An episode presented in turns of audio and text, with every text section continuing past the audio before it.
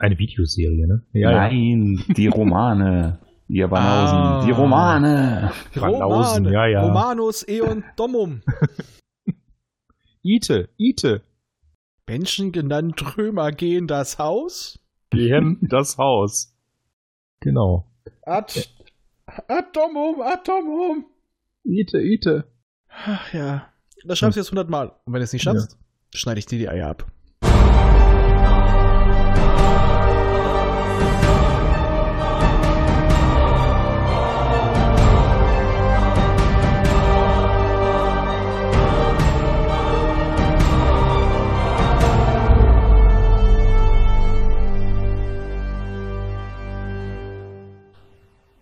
Ihr das wahre Leben? Es ist Punsch, du dusselige Kuh!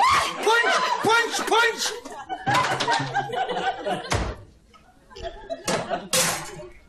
Nee, das ist Perry! Perry, du Schummelkuh! Perry! Hallo, wir begrüßen euch zu unserer besinnlichen Vorweihnachtsfolge. Kling, kling, kling.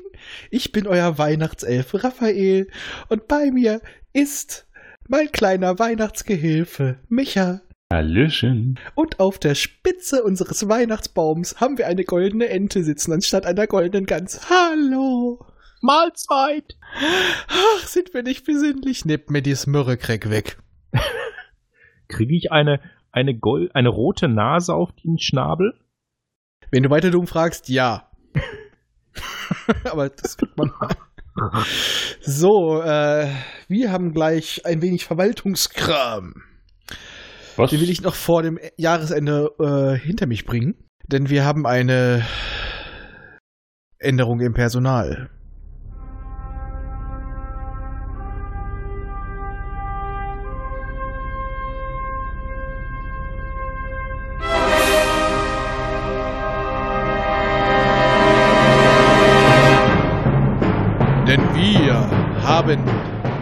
Ihn bestochen. So viel Gold, wie er nur essen konnte. Ralf, die Haluta-Ente, gehört jetzt bei uns fest zum Team. Tada! Oh, Entschuldigung, das war jetzt ein wenig zu wenig Begeisterung. Yeah! Ja, du bist noch voll von den äh, Schokoladentalern, die ich dir schicken werde, ja. Ja, genau. Ich habe ja auch gerade noch einen Schokonaus gegessen. Mm. Lecker, Nein, lecker. er war, er war jetzt, jetzt schon öfters bei uns, es passte gut und äh, auf jeden er, Fall. Er ist willig und bei uns kommt oft genug irgendwas dazwischen. Hausbau, äh, das Verziehen der Jugend, Menschen mhm. quälen bei mir. Also dachten wir uns, ein vierter Mann kann nicht schaden. Und wir haben ja auch in der letzten Folge einen kleinen Aufruf gestartet. Als ich den sehr kreativen ja, Award, den goldenen Druf ins Leben rief, ich wollte schon sagen, ins Leben, Leben ruf, hat uns eine unglaubliche Menge an Zuschriften ereilt, wie man das Ding noch nennen könnte. Ich denke da gerade an unsere schriftstellenden Zuhörer, die hätten ruhig mal was beitragen können. Äh, der gute Neogem hat mich vorgeschlagen, anstatt goldener Tiffy, nein, goldener Tiffy hat niemand gesagt, goldener Tiffy wird auch nie jemand sagen. Es gibt keinen goldenen Tiffy. Nur einen verkackten blauen. Achtung, Hi, großartiger Podcast. Guter Anfang. Ihr seid manchmal so herrlich verpeilt, dass dies meinem Leben Hoffnung gibt. Was soll das heißen? Wir geben Hoffnung. Wir sind hm. nicht verpeilt. Das ist alles Professionalität. Wir haben hier ein Skript vor uns liegen, das weiß noch keiner. In der letzten Folge habt ihr diskutiert, was man als Auszeichnung für den goldenen Tiffy, kein Tiffy, geben könnte, wenn ein Buch besonders gut ist. Bin für den goldenen Wutzi.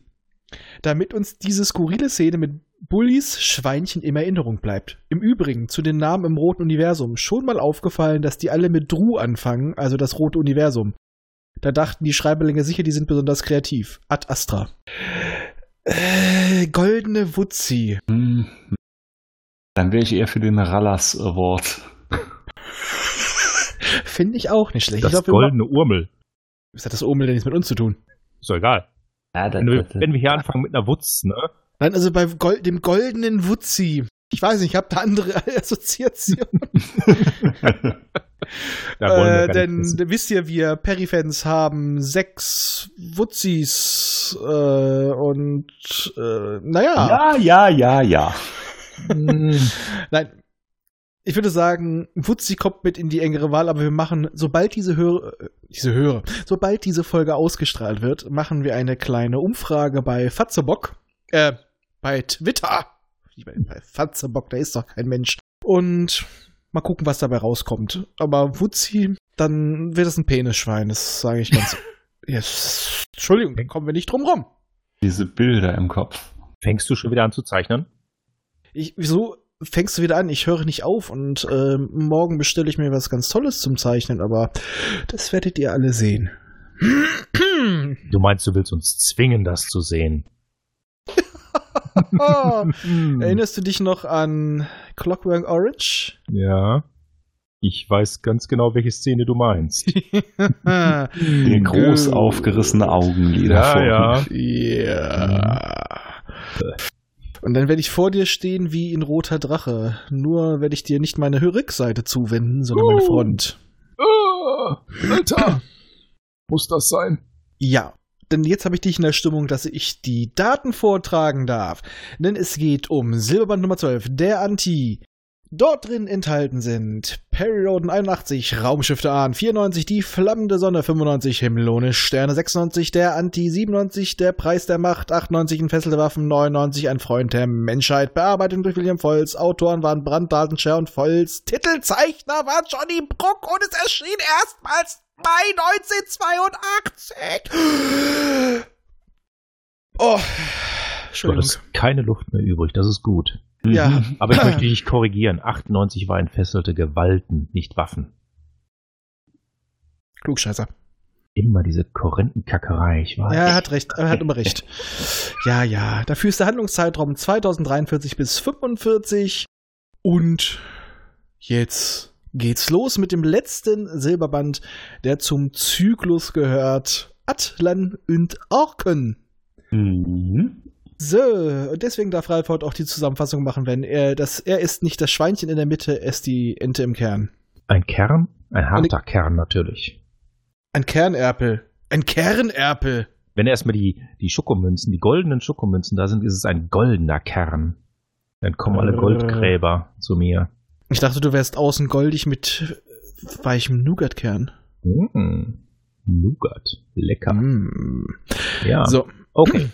Kurzzusammenfassung, mein Hase. Legen wir einfach mal los. Äh, man hat hier einfach mal ein Band, der viel früher erschienen ist, nämlich die 81 Raumschiff der Ahnen, aufbewahrt und nach hinten gezogen, weil zusammen mit die flammende Sonne bilden die beiden einen Kombinationsband. Im ersten Band im Raumschiff der Ahnen trifft eben Guki in ganz kurzer Form auf ein Raumschiff, auf ein altes äh, Raumschiff der Arkoniden, das schon seit tausenden von Jahren durchs Weltall fliegt und zwar mit Unterlichtgeschwindigkeit. Und dort sind seltsamerweise keine degenerierten Arkoniden, wie man sie ja eigentlich nur noch kennengelernt hat, sondern äh, ganz normale Arkoniden, die aber gar nicht wissen, dass sie äh, irgendwie auf einem Raumschiff oder so sind, sondern sie werden von einer Maschine, der Positronik des Raumschiffs beherrscht und müssen dort entsprechend arbeiten für die Maschine. Keiner weiß von irgendetwas, bis Cookie auftaucht. Und ja, der macht natürlich, was er so immer tut. Er macht großen Rabatz Chaos. und Chaos. Das wollte ich jetzt so nicht sagen, ne? er ist Captain Chaos. Yeah! genau, er ist Captain Chaos. Und dementsprechend, die haben auch alle nur tolle Nummerierungen als Namen, weil sie sind ja von einer Maschine beherrscht, die einfach nur Kennzeichnungen gibt. Und ja, denen hilft er dann, schaltet die Maschine aus, sozusagen, den Meister, und hilft ihnen dabei, einen anderen Planeten anzusteuern, einen bewohnbaren Planeten. Und damit ist das erstmal erledigt. Wie gesagt, das war ein Band, der spielte viel früher im Zyklus. Aber auf den kommt man dann im nächsten Band. Die Du flammende machst gerade eine unglaublich lange Zusa Kurzzusammenfassung. Okay. Fassen wir das mal weiter zusammen. In der flammenden Sonne erinnern Darf Sie ich? sich daran? Stopp! Das heißt eine kurze Zusammenfassung zum Silberband und nicht zu jedem einzelnen Heft machen, Schätzelein. Ach Das, komm. das klingt wie meine Notizen. Ja, wollte ich gerade sagen. Und das ist kein Kompliment bei Kurzzusammenfassungen. Okay, sie holen sich weitere, äh, sie holen sich diese Leute, Adlan holt sich diese Leute als, äh, Sklaven. Nein.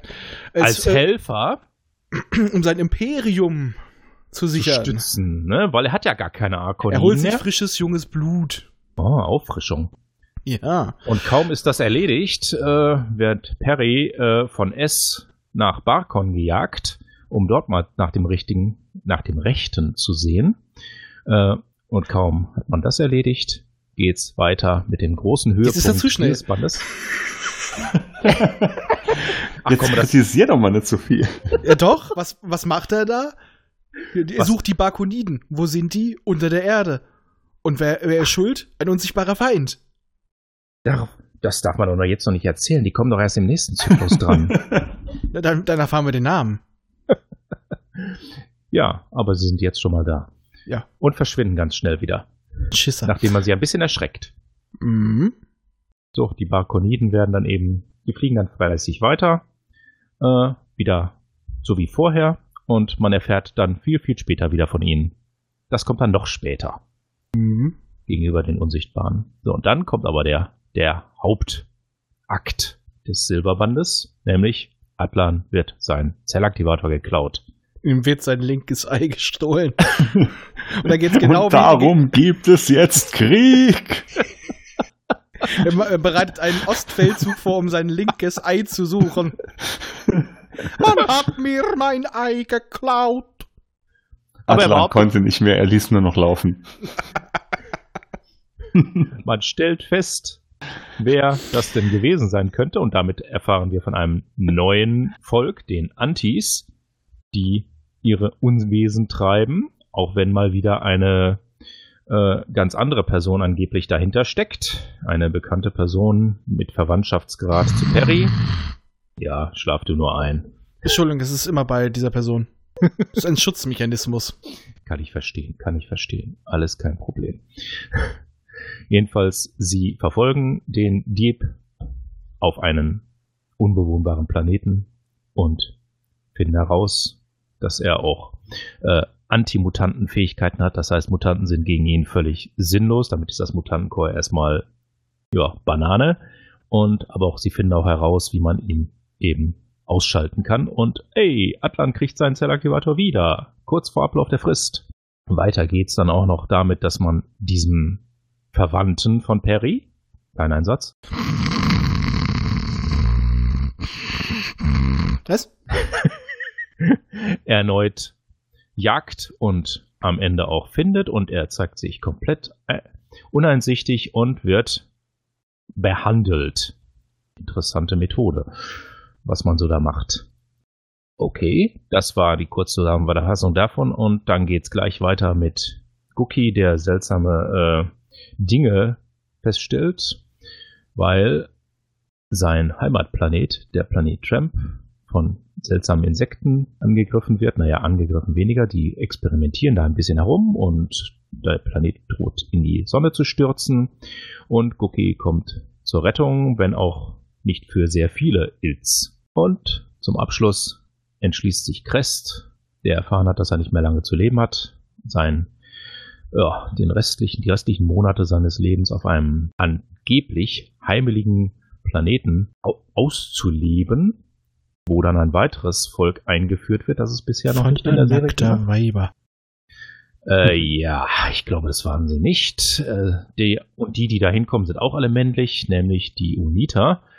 Und die denken sich, hm, wenn wir ihm das neue Raumschiff, nämlich die Spacejet, die eingeführt wird in der Serie, Schon vor diversen Heften. Ja, kurz vorher. Inzwischen, also da wird sie Band wirklich, 50.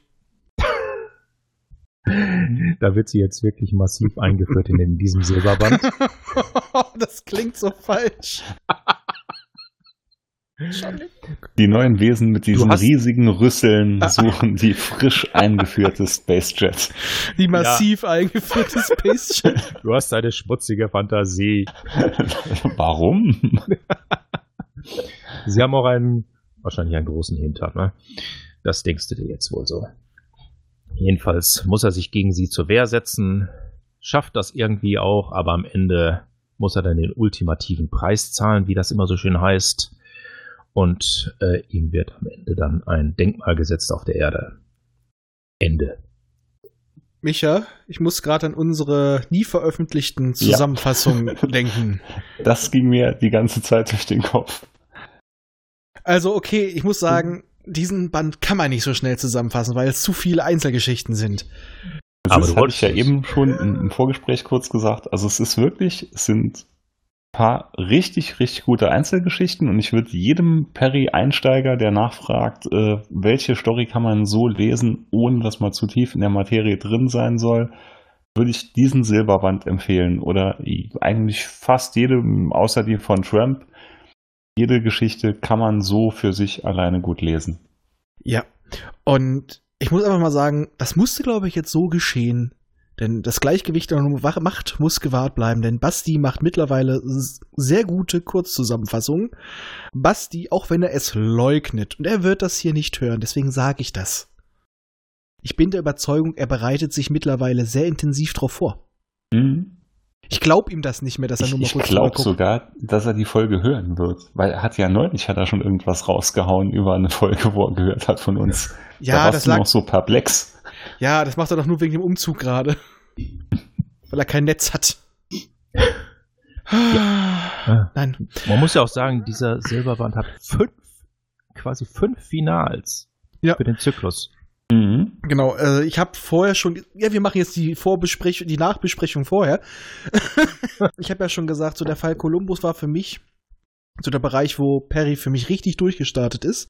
Schon mit dem letzten Roman, wo es immer mehr begonnen hat, dass die Gesch Dinge nicht geschehen, weil es die Geschichte so erfordert, sondern die entstehen halbwegs natürlich. Sie werden schon deutlich früher ein bisschen angeteasert und es, es fließt einfach alles natürlich in sich. Und ich hatte bei dem Roman, äh, Roman, also jetzt bei diesem Silberband, das Gefühl, man hat wirklich versucht, alle losen Enden, die man garantiert nicht mehr braucht oder die sich als, naja, Sackgassen gezeigt haben, zu Ende zu bringen, vernünftig. Oder auf Eis zu legen. Oder auf Eis zu legen. Bis zu dem Zeitpunkt, wo man es wieder braucht.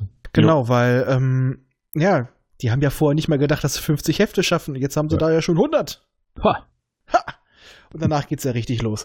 Nee, aber jetzt legen wir doch mal ganz genau los. Wir fangen an einfach mit der ersten Geschichte. Mhm. Und ja, Atlan funkt den Perry an. Ich brauche junges Blut. Das hört sich jetzt auch sehr seltsam an. Aber es ist ja korrekt. Sagen wir mal, er braucht tatkräftige Arkoniden. Ja. Tatkräftig ist ja hier das Wort überhaupt. Er, hel er braucht Helfer.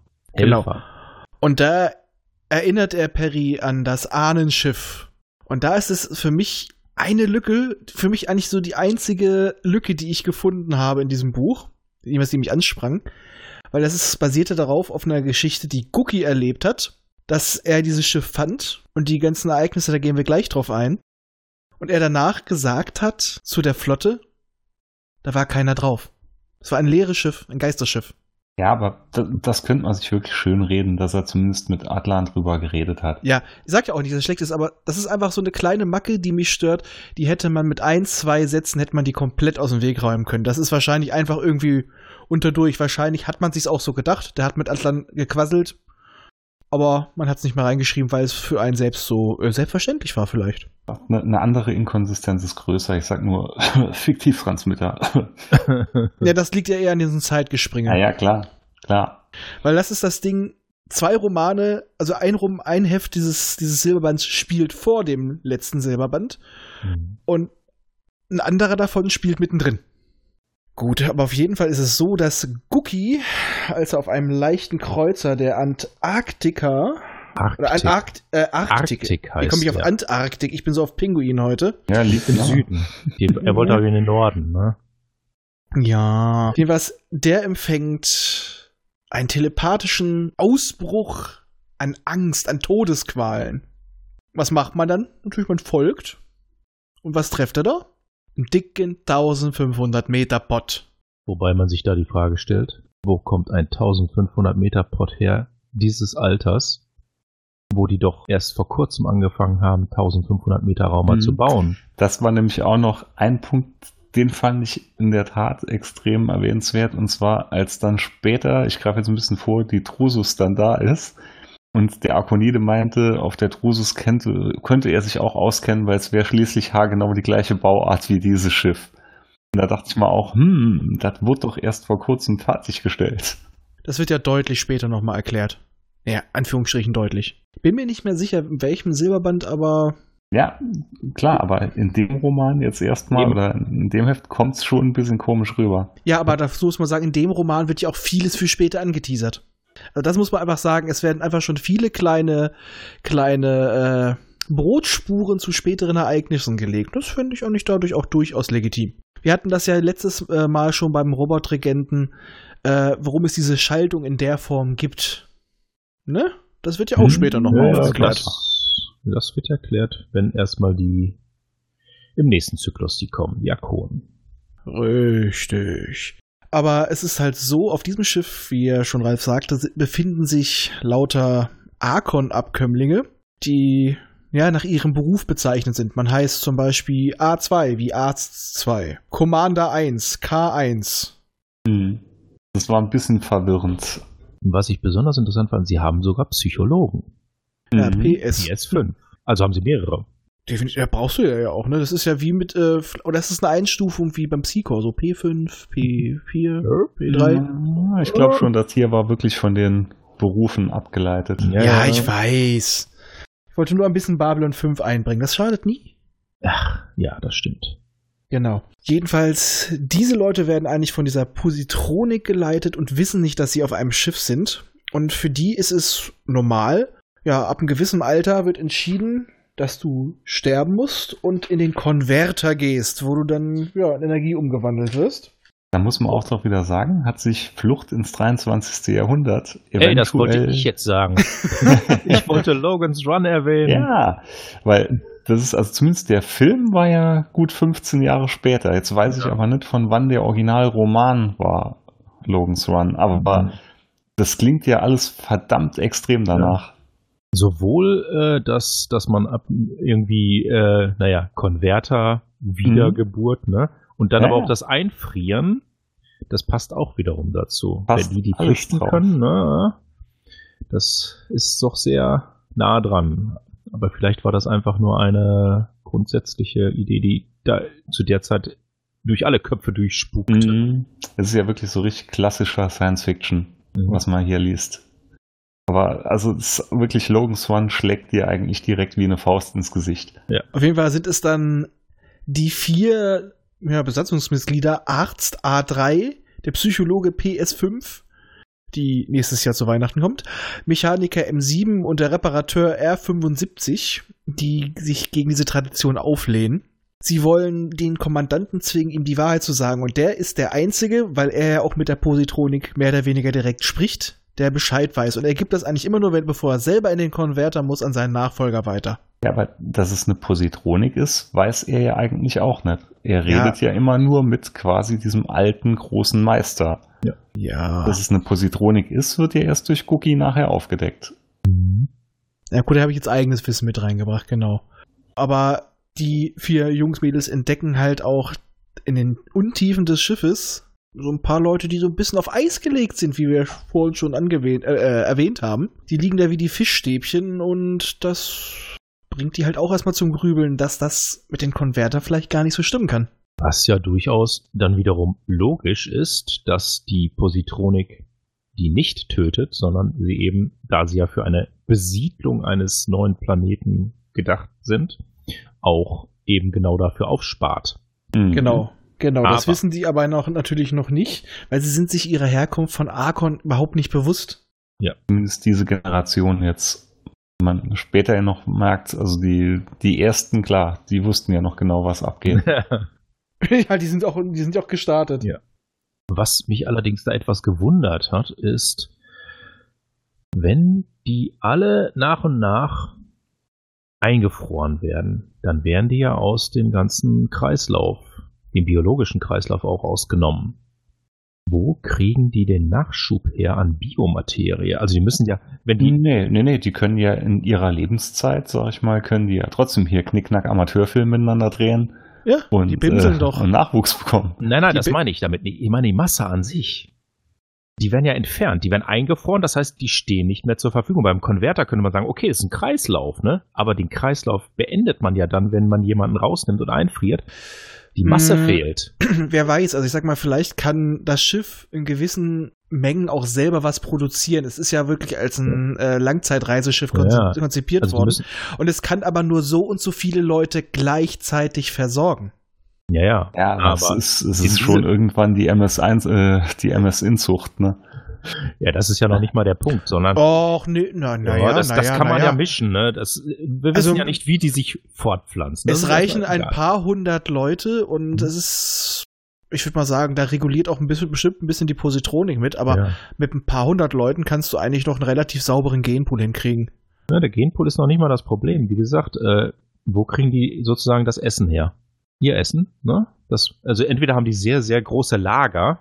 Da sehe ich aber jetzt nicht das Problem, weil wenn die jetzt auch irgendwo, sag ich mal, solche Agrardecks oder so haben, wo mit Sicherheit auch was angepflanzt wird oder gemacht wird. Und wie gesagt, die können sich ja durchaus ganz normal erstmal reproduzieren, Kinder bekommen, Ja. die das Ganze dann weitermachen und einfach, ja, einem gewissen Alter, das wird vielleicht so ein bisschen sukzessiv hochgestuft. Anfangs wurden die recht spät erstmal eingefroren und dann hat das die Positronik nach und nach reguliert, als so ein, ein gewisser Nachschub da war. Also ich Ja, würde mal sagen, wahrscheinlich sind die Lager schon recht groß, Ja. aber ähm, naja, es, es, es können ja trotzdem noch Leute sterben. Also äh, es, wenn jemand Es gibt ja wahrscheinlich trotzdem noch Unfälle und so. richtig, dann stellt einer der Roboter, die ja der Positronik hörig sind, plötzlich mal jemand ein Bein. Huch, Ups. der ist den, den Turbolift-Schaft runtergefallen. Huch. Ah, ja. Aber dennoch hätte es ja könnten Überlieferungen geben, dass sie von Arkon kommen. Das finde ich ein bisschen Hanebüchen, Ja, gut, dass das- man davon gar nichts mehr weiß. Da sage ich aber, die Positronik kann ja auch mal den Kreislauf unterbrechen. Vor allem, wenn sie die Erziehung der Kinder vor, äh, vornimmt. Ja. Vielleicht haben sie auch irgendwann einfach mal einen Zyklus genommen, haben die Eltern von den Kindern Ja. getrennt. Müsste irgendwie so richtiger danach- harter Schnitt gemacht worden Und danach sein. muss es sich darum nicht mehr Ja. kümmern, weil das die nicht anders kennen. Solange die Positronik diese Bild die Bildung kontrolliert, geht das denn ihm irgendwann unter. Vor allem nach Richtig. Jahrtausenden wahrscheinlich. Was war 10.000 Jahre? Das sind ja auch einige Generationen, ja. Und wer weiß, wie lang jetzt die Generationen sind. Das ist ja nicht wie bei Arkonin, dass man da bis zu 200 Jahre oder so hat, sondern die werden ja relativ früh dann eingefroren, weil die sollen ja noch auf dem Zielplaneten. Knackig frisch sein. Ja, Mhm. genau. Sagen wir mal einfach mal bei Logan's Run mit 30. Im Buch waren es übrigens 20. Mit 20 wurden sie da schon Hm. getötet, Das aber im Film wusste 30. im Film, dass es 30 auch war. Ja, das ist, so extrem wollten sie es dann nicht machen. Aber da waren es 20, aber selbst wenn man jetzt hier 30 nimmt, dann ist das nur ein Bruchteil dessen und da kann man die Kindererziehung übernimmt man dann einfach oder übergibt man der Positronik und dann ist das Thema durch nach ein paar Generationen. Jedenfalls hilft Guki denen ja jetzt wieder auf den richtigen Weg. Ein paar Leute werden informiert, aber er sagt ihnen aber nicht, dass sie trotzdem von Arkan kommen, sondern nur, dass die Positronik da alles leitet, ne? Mhm. Und sie äh, fliegen auf das und das Ziel zu, sie sind Kolonisten und er macht sich dann wieder von dannen. Und hat wahrscheinlich jetzt zwischendurch mal mit Perry und Atlan geredet und wie gesagt, Atlan bittet Perry, hol mir die Jungs und Mädels. Es geht wieder auf die Arktik. Ja, die sollen ihnen halt aus dem Schiffscomputer den, den Kurs und so weiter mitteilen, dass man das nicht hätte funken können, aber es ist okay. und ja, die äh, gehen zu dem errechneten Kurs. Und was ist? Ist, wir haben mal wieder die Situation, ey Mann, wo ist mein Raumschiff? Ja, Das, das verstehe ich auch Wenn nicht man so nicht ganz, parken dass wenn kann, ne? Atlan davon wusste, dass er nicht zumindest irgendwo ein bisschen weiter weg irgendein Horchschiff oder ein, irgendein Aufklärungsschiff dann drauf ansetzt, was sich immer so ein bisschen in Reichweite bewegt, um zu schauen, wo die gerade dran sind. bei Star Trek hä- hätte man eine Sonde geschickt. Ja, und wie gesagt, dass sie, dass sie da die Daten aus dem Bordcomputer nicht schicken können. Also, ah, okay. Die müssen rübergetragen werden per Hand. Geht man davon aus, oh, die sind wohl transitiert. Ja. Die Jungs Ja. und Mädels findet man dann auch, weil sie sind tatsächlich, haben tatsächlich eine Transition durchgeführt, denn sie dachten, hm, also wenn wir den, den Antrieb, wieder richtig den Überlichtantrieb nutzen, dann sind wir doch schneller auf einem System mit einem Planeten, der uns Leben ermöglicht. Gesagt, getan. Funktioniert auch. Aber, wie man es erkennt, es geht immer was schief. Mhm. Wenn man keine Ahnung hat, ne? Ja, nur Knopfdrücken reicht nicht, ne? Ja, Und schon eben. geht's in den Arsch. Puff, peng, ratatatong. Und trotzdem kommt, kommen die Terraner gerade rechtzeitig. Denn sie steuern auf eine weiße Zwergsonne zu. Und der Technik-Fusch hat noch ein anderes Problem. Es verschwinden plötzlich im Kern Roboter. Hm. Und dann merkt man, Captain Iglo ist aufgetaut. Mehrfach. Ja. Und das gibt weitere Probleme, denn A, nicht jeder ist auf den gleichen Wissensstand. B, wir haben nicht genügend Klamotten, genügend Bier oder andere Sachen auf dem Schiff. Und wenn es nicht genügend Bier auf der Party gibt, gibt's immer scheiß Laune. Wo ich mir aber auch sage, diese Transition.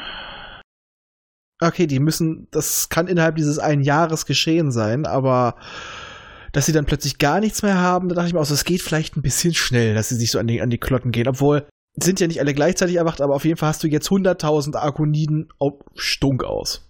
Ja, auf einem solchen Schiff selbst, also, es, also draufpassen tun sie ja schon. Ähm, Ja. Wenn man sich so einen 1500 Meter Raumer nimmt, trotz der Maschinen, 100.000 Leute kannst du da schon unterbringen. Ein bisschen, Bisschen eng, aber Ja, geht. Kuschelig. Nur die Ressourcen, ne? Also du hast kein Problem mit, äh, dass es zu kalt werden würde. nur wenn sie sich auf die Hülle stellen, dann vielleicht. Obwohl, wenn sie der weißen Zwergsonne nahe genug kommen, ist das Problem auch gelöst. Wenn sie sich auf die Hülle stellen würden, hätten sie auch kein Problem mit der Nahrung. Ja, auf jeden Fall gibt es damit dann auch Probleme, weil wie sollen wir das Schiff jetzt wieder richtig hinkriegen? Es gibt zwar ein paar Leute, die davon wissen, die Ahnung haben, dass sie Arkoniden sind. A, die paar äh, vier Jungs, die vorher schon von Cookie gerettet wurden und natürlich die ersten Generationen. Aber der Rest will nicht so ganz. Die ballern eher aufs Schiff oder Gookie, der versucht rüber zu, äh, zu teleportieren und ihnen zu helfen. Ich kann heute nicht richtig sprechen, merke ich gerade. Den denken, halten sie für ein Haustier. Das wissen wir ja, dass er das gerne mag, ne? Und denken, er ist ein toller Braten. Und das habe ich mir irgendwie vermerkt. Ich fand das sehr schön. Ich hatte so ein Bild von Gookie mit einem Apfel im Maul und einer Karotte da, wo die Sonne nicht scheint. Ach, da denke ich an das Restaurant am Ende des Universums. Mit der Kuh, die empfiehlt, was man von ihr essen soll. Mhm, genau. Und Cookie dann da. Und das wäre dann die ideale Gelegenheit gewesen, loszuwerden. Wenn Der Schwanz ist im Waffeleisen. wenn der Roman nicht von Clark Dalton gewesen wäre, Walter, Stell dir vor, Robert Corvus hätte da schon gelebt und geschrieben. dann wäre Cookie ein Braten geworden. Jupp. Ja. Mit Rezept im Mittelteil. Was ich noch witzig fand, was ich mir noch aufgeschrieben habe, als man das Schiff halt wieder gefunden hat und gemerkt hat, es steuert auf diesen Stern zu, war Perry gerade auf äh, unterwegs in seinem Turbo-Auto. Originaler Wortlaut. Ich, mich wundert, dass da nicht äh, drin stand Atom-Turboauto. Nein, ein Turbo-Auto. Fand ich cool. Aber irgendwo wurden auf jeden Fall schon, meine ich, auch erwähnt, dass die Autos Atomantrieb haben. Ja, dass die überhaupt noch Autos haben, keine Gleiter. Ja, ja.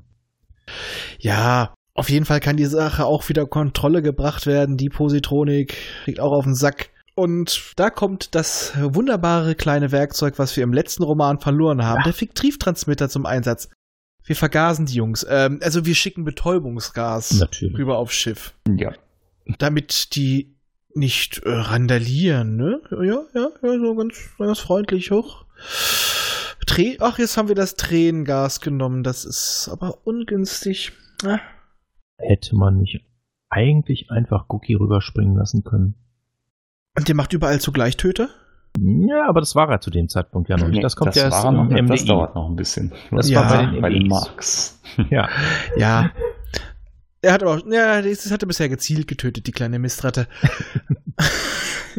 Nein, aber Teil nimmt die Drusus mit. Atlan schenkt auch noch vier Transportschiffe und diese 100.000 Arkoniden werden nach Arkon geflogen, wo sie dann eingegliedert werden. Ja. Ja. Ni- Nix mit eigener Kolonie rettet das Imperium. genau. Und die müssen jetzt alle ran und arbeiten. In den Säureminen.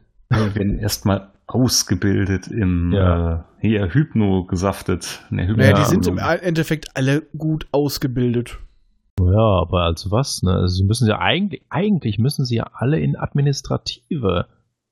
Posten ja, okay, aber rein. ein, eigentlich sie sind breit gefächert für eine Kolonie ausgebildet und Ja. im Endeffekt brauchst du genau die Leute für Arkon, weil das ist ja überall mangels, ja nicht nur im Schiffsbau oder sowas. Das können ja teilweise noch die Maschinen übernehmen, aber gerade in so anderen Bereichen, also Psychologie und so weiter, da finde ich das schon, die brauchst du ja auch. Du musst ja auch wieder die anderen Arkoniden, die noch einigermaßen drauf sind, musst dich auch drum kümmern. Also die sind ja nicht komplett dumm, die sind einfach nur dekadent. Ja. Fachkräftemangel, wie Ja. überall. Ja, Aber auf jeden Fall brauchst du sie eigentlich alle in höheren Positionen als jetzt so Reparateure. Also musst du sie auf jeden Fall erstmal nochmal ausbilden, zumindest die meisten von denen. ja. Offiziere, okay, die haben schon eine in Führungsrollen, sind sie schon ausgebildet.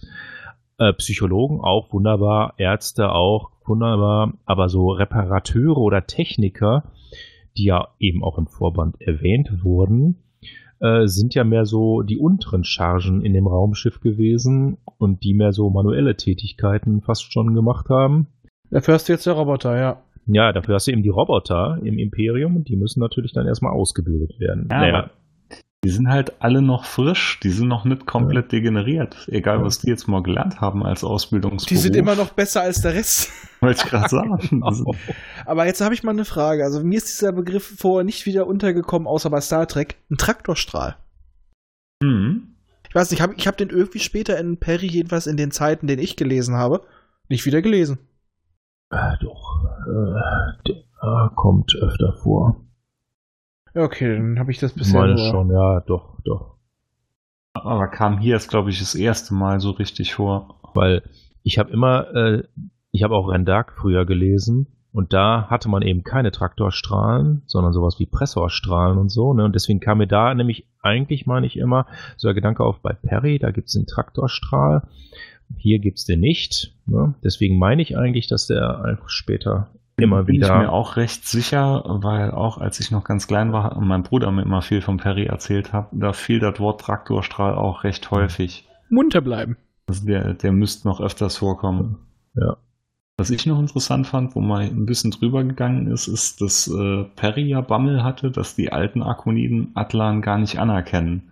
Also gerade der alte Commodore und so, die ordnen sich ja dann später doch recht schnell unter. Naja, Ja. Atlant ist aber eigentlich ja auch ein alter Arkonide, also. Zum einen und zum zweiten ist auf Arkon nun mal, äh, ja, Adel verpflichtet sozusagen. Er ist Hochadel. Gesehen auch von den alten, auch die neuen, die kommen ja jetzt quasi vom, vom Regen in die Traufe. Die waren jetzt zuerst die ganze Zeit dieser quasi Positronik unterstellt und sollen sich jetzt gerade jemand wieder unterstellen, den sie gar nicht kan äh, kannten noch nie was von gehört Naja, da haben. kann er ja, damit sie sich doch dran gewöhnen können, erstmal immer noch mit der Maske des Robotregenten sprechen. Damit haben sie dann wieder ihre Positronik. Aber ich hätte es interessanter gefunden, wenn dann viele einfach gesagt hätten, sie ziehen jetzt einfach mal von dann, gehen ihren Weg und schauen mal, was alles so abgeht in der heutigen Zeit und im Universum. Dass die sich alle so eingliedern lassen, fand ich auch ein bisschen. Hm. ja, vielleicht erstmal, weil sie erstmal auch nicht wissen, wohin. Also das ist dann Ja. Erstmal eine deutliche Lebensverbesserung. Wer weiß, was später noch passiert ist. Also selbst wenn ein gutes Drittel abhaut, er hat immer Ja. noch äh, mehr als diese da, die er ja. sonst hat. Ja. Ja. Neues Zuchtprogramm, wie bei den Bene Ein Gesserit. bisschen Verlust ist immer. Ja. muss man Ja. sagen. 10% weg, dann sind das immer noch 90.000. Und die Ja. 10.000 machen sich dann eben in den Kolonien breit und können da ja ansonsten ihre Gene verbreiten. Wobei ja immer noch die Frage ist, ob diese Degeneration wirklich genetisch dann ist. Nee, oder das glaub ich- Ich würde sagen eher mal Bund- kulturell. Ich habe es als Ja. kulturell irgendwie dargestellt, äh, immer empfunden, weil die sind einfach dekadent. Ja gut, das eine zieht das andere wahrscheinlich nach sich. Erstmal war es kulturell und dann irgendwann ging es wahrscheinlich in die Gene über. Äh, nee, so Inzucht. funktioniert das nicht. Also es kann nicht in die Gene übergehen, es kann höchstens passieren, dass die äh, sich nicht mehr fortpflanzen. Dann kann man eher sagen, dass sich dann die Leute, die aktiv sind, noch mehr fortpflanzen. Also so klappt das nicht. Also im Hochadel würde sich dann wahrscheinlich noch Inzucht ausbreiten. Dann Mhm. hätten wir den genetischen Faktor drin.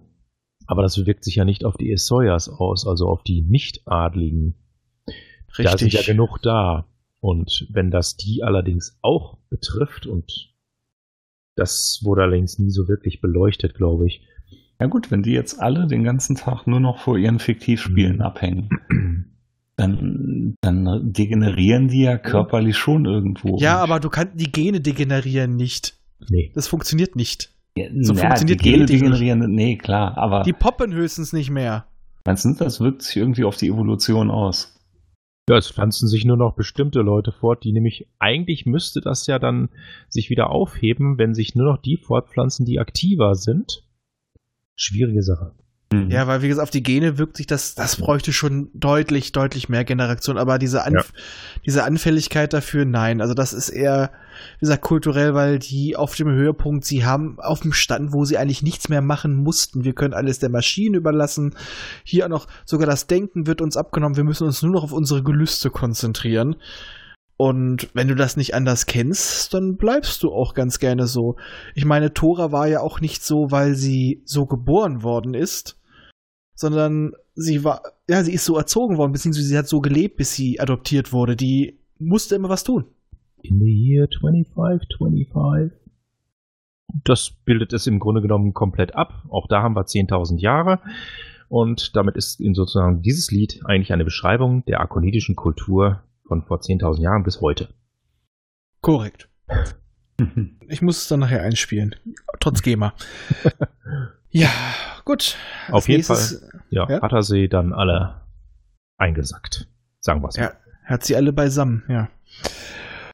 Und dann gibt es einen Anruf von S. Klingeling. Alle telepathisch fähigen Leute werden in der Nacht wach und kriegen Nachricht von S. Und bin ich mir gerade unsicher, ob ich mich da vertue, aber ist ähm, S nicht in Gestalt von Guki auf der Brücke erschienen? Das kommt dann. Also zuerst mal bekommen sie alle, oder bekommt Roden halt Cookie Betty war es, glaube ich, die äh, den mentalen Kontakt, dass Roden halt sofort auf Wanderer erscheinen soll. Was genau passiert, weiß man nicht. Roden weiß nicht genau, was er davon halten soll. Und dann macht man sich auf und ist nach vier Transitionen fast da. Dann taucht Cookie nämlich auf und es gibt plötzlich zwei Cookies. Das wollte ich nochmal sagen, da wird tatsächlich nochmal so ein bisschen aufgegriffen, weil Perry wird ja auch wach. Einer der wenigen Momente, wo das mal wieder benutzt wird, Mhm. dass er ja ein schwacher Suggestor und ein äh, latenter Telepath ist, ganz schwacher Art. Hör mir auf mit Suggestor, das kommt ja mit Cookie noch. Ja, da- Ja, und da habe ich auch meine spezielle Meinung zu. Ja, aber ich, ich glaube noch nicht mal, dass das so eine Anspielung drauf war, weil wenn, Nein, aber es wenn es jetzt wirklich jemand erreichen will, ist das, Ja. glaube ich, wurscht, ob Ja. der Ja, telepathisch aber es, es sind nicht. direkt, es wurde auch gesagt, es sind nur die Leute wach geworden, die telepathisch begabt sind. Ja. Und das passte dann schon. Man hätte es auch einfach so machen können, aber das, damit wurde nochmal gezeigt, man hat nochmal dran gedacht. Es ist zwar total unwichtig, aber es ist nicht vergessen. Ja, das, das wird ja auch nochmal aufgegriffen. Er wird ja eine, eine Zeit lang, wenn er seinen Symbionten bekommt, äh, Ja, okay, das ist auch viel später. Wir reden jetzt nee, nicht von jetzt. Nee, nee, das ist gerade mal 100 Hefte später. Das sind ungefähr zehn Silberbinde. Zwölf. Ja, so ungefähr. Ja, so ungefähr. Das, sind, das ist bei uns über ein Jahr. Ich glaube, das endet erst im Altmutantenzyklus. Ja, Aber genau. du weißt auf jeden Fall, was ich meine. Es ist sei, Ja. normal, normalerweise wurde es, seitdem es erwähnt wurde, eigentlich nicht mehr benutzt. Ja, es ist auch völlig Mhm. uninteressant eigentlich. Richtig. Für die Handlung. Ich wollte einfach nur sagen, es wurde nicht vergessen. Mhm. Genau. Und der sagt ihm, die Barkoniden, sie sind so still, ich höre nichts mehr von ihnen. Kannst du nicht mal vorbeigucken? Komm mal nach Wanderer. Denn mir geht's nicht gut. Wie immer. Ja, ja, es geht's nicht gut. Ihr müsst ran. Es meldet sich immer nur, wenn es was will. Ja. Ja, das ist doch das. Also ist es eine. Nein, das sage ich jetzt nicht. Eine Diva? Ja. Es erschien sowas. mit einem T-Shirt Hunger, Pipi, kalt. es braucht ein Snickers, denn du bist nicht du, wenn du hungrig bist. Es ist, es ist ziemlich, äh, äh, ja, eine Zicke könnte man auch fast schon sagen. Wer weiß, wie. Naja, es ist ja auch nur das Konglomerat von den mentalen Energien eines ganzen Volkes und ein paar anderen noch. Mhm. Wer weiß, wie viele Zicken davon drin waren. Den Prozentsatz kennt keiner. ja. Vielleicht waren es Vielleicht- 99 Prozent. Oder die Zicken haben alle anderen rausgeegelt und die haben sich dann zu anderen Superintelligenzen geformt. Es waren alles Telefonreiniger. Oh, schon wieder. Ja. Telefonreiniger, ja, ja. Da hat jemand sich irgendwie, glaube ich, wieder so den Anhalter zu Gemüte geführt. Ach, oder? Quatsch, wie kommst du Nein, da nein, weiß ich nein, nicht. nein, nein, nein, nein, nein, Nein, nein, nein, nein, nein, nein, nein, nein, nein, nein. Sieh was! Gut. Okay, dann werden aber jetzt der gute Perry, der Wuryu Sengu und wer noch? Cookie? Ja, genau, natürlich. Cookie werden losgeschickt in einem Spezialraumschiff. Es geht wieder ab nach Barkon. Mit Bier an Bord. Ja, das, was den ganzen Barkoniden, äh, den, A den Arkoniden auf dem Ahnenschiff fehlte. Deswegen war da Scheißlaune. Deswegen heißen sie auch Barkoniden, weil sie hatten alle eine Bar. Ich dachte, weil sie bare zahlen. Das tun sie an der Bar. Hm. Und zwar in Bar. Die hatten immer genug zu trinken. Ja. Das ist nicht, das ist nicht bare jeder Logik. Außerdem hatten sie hier dreidimensionales Schach. Ja, und da habe ich mir auch wieder aufgeschrieben. Ha, Star Trek, selbst das haben wir vorher. Bist du sicher? Das war 63. Das, Da äh, gab's doch Star Trek schon. also ich meine, das 3D-Schach war erst in für Phase 2 vorgesehen, beziehungsweise für den Film. Es Da kam in der Serie schon vor, nur ist die Frage, ob es vor diesem Band rauskam oder danach. Das, Ich das weiß ich glaube nicht. sogar, dass man in The Cage schon so einen Schach stehen gesehen hat. Hm. Da, das ist jetzt wirklich eine knifflige Sache. Was war zuerst da? Das Huhn auf dem Schachbrett? Oder das Ei. Genau. Gibt's die Figuren überhaupt beim dreidimensionalen Schach? Huhn und Ei? Äh, wann war, wann äh, kam dieses Heft raus? 63, aber Dann- nicht das. dann sind wir ist- Nee, Zwei- dann war es davor. War's Dann davor sind wir zwei Jahre vor, weil der Pilot ist Ja. 65 gedreht worden. Genau, und Okay, in dann- 66 ging die Serie los. In your face! Ah! Voll rein. Nimm das, Roddenberry. Ah. Ja, Das tut gut. wieder was. Ja, alles war Mhm. vorher schon im Perry. Genau, es war schon mal Sag's alles vorher bei da, egal was sie gemacht haben. Genau. Und was finden sie auf Barkon vor? Keine Luft. Ja, alles ist die, wie soll man, die Reste der, der Atmosphäre sind quasi kondensiert und sind jetzt eine, Ei- äh, eine Eis- bzw. Schneeschicht auf dem Planeten. Keine Luft. Es ist arschkalt und niemand treibt sich dort rum. Ja. Das Warum Setting auch, hat ne? sich als irgendwie angefühlt wie so wieder Point-and-Click-Adventure. Also beim Lesen hatte ich so richtig das Gefühl, man könnte richtig auf dem Bildschirm zusehen, wie sie dann an den Schacht gingen, wie sie schauen, wie sie später den Knopf drücken, Knopf geht raus, man schweißt ihn fest. Es hatte alles wirklich so ein Point-and-Click-Adventure-Flair. Nutze Cookie mit Schacht. Und Genau. wie passend, dass sie gerade Wurio Sengo mitgenommen haben. Ja, ich weiß auch nicht, wie sowas immer passiert, ne? Sowas. Das ist auch wie im Adventure, ne? Du hast, musst Mhm. immer vorher dafür sorgen, dass du die richtigen äh, Hilfsmittel dabei hast, um es mal so auszudrücken. Ich erinnere an eine frühere Folge, wo ich auch sagte, er hat immer den passenden Mutanten dafür. Ja. Und wie ein Schnuppermutanten. Schnipper. Ja, aber es gibt ja auch Schnuppermutanten. Das, das hat ihn erst bestimmt unterbewusst auf den Weg gegeben. Natürlich. Nimm den, den und den. Es wusste ja, dass das so kommen würde, denn es ist ja in der Zeitschleife. Oh, jetzt habe ich zu viel verraten. jetzt, aber du weißt doch, das ist vielleicht, das ist bestimmt so abgelaufen wie in der Serie Mask. Da hat sich Perry hingestellt oder S. Ah, Computer, ich brauche die perfekten Agenten für diesen Einsatz. Wurio Sengo. Äh, Ich glaube, es gab mehrere. Lösungswege. Wie bei Maniac Mansion. Aber das machen, Bernhard, Sid, Dave. das machen sie doch immer mit den Positroniken bei Perry. Äh, lass mal die Positronik da mal was ermitteln und dann, das ist der perfekte Weg. Okay, dann machen wir das jetzt so. Ja, wie bei Mask. Ja. Und dann kommt nur Codename Firecracker. Und am Ende haben wir nicht einen Schnippermutant, sondern einen Schlüppermutant.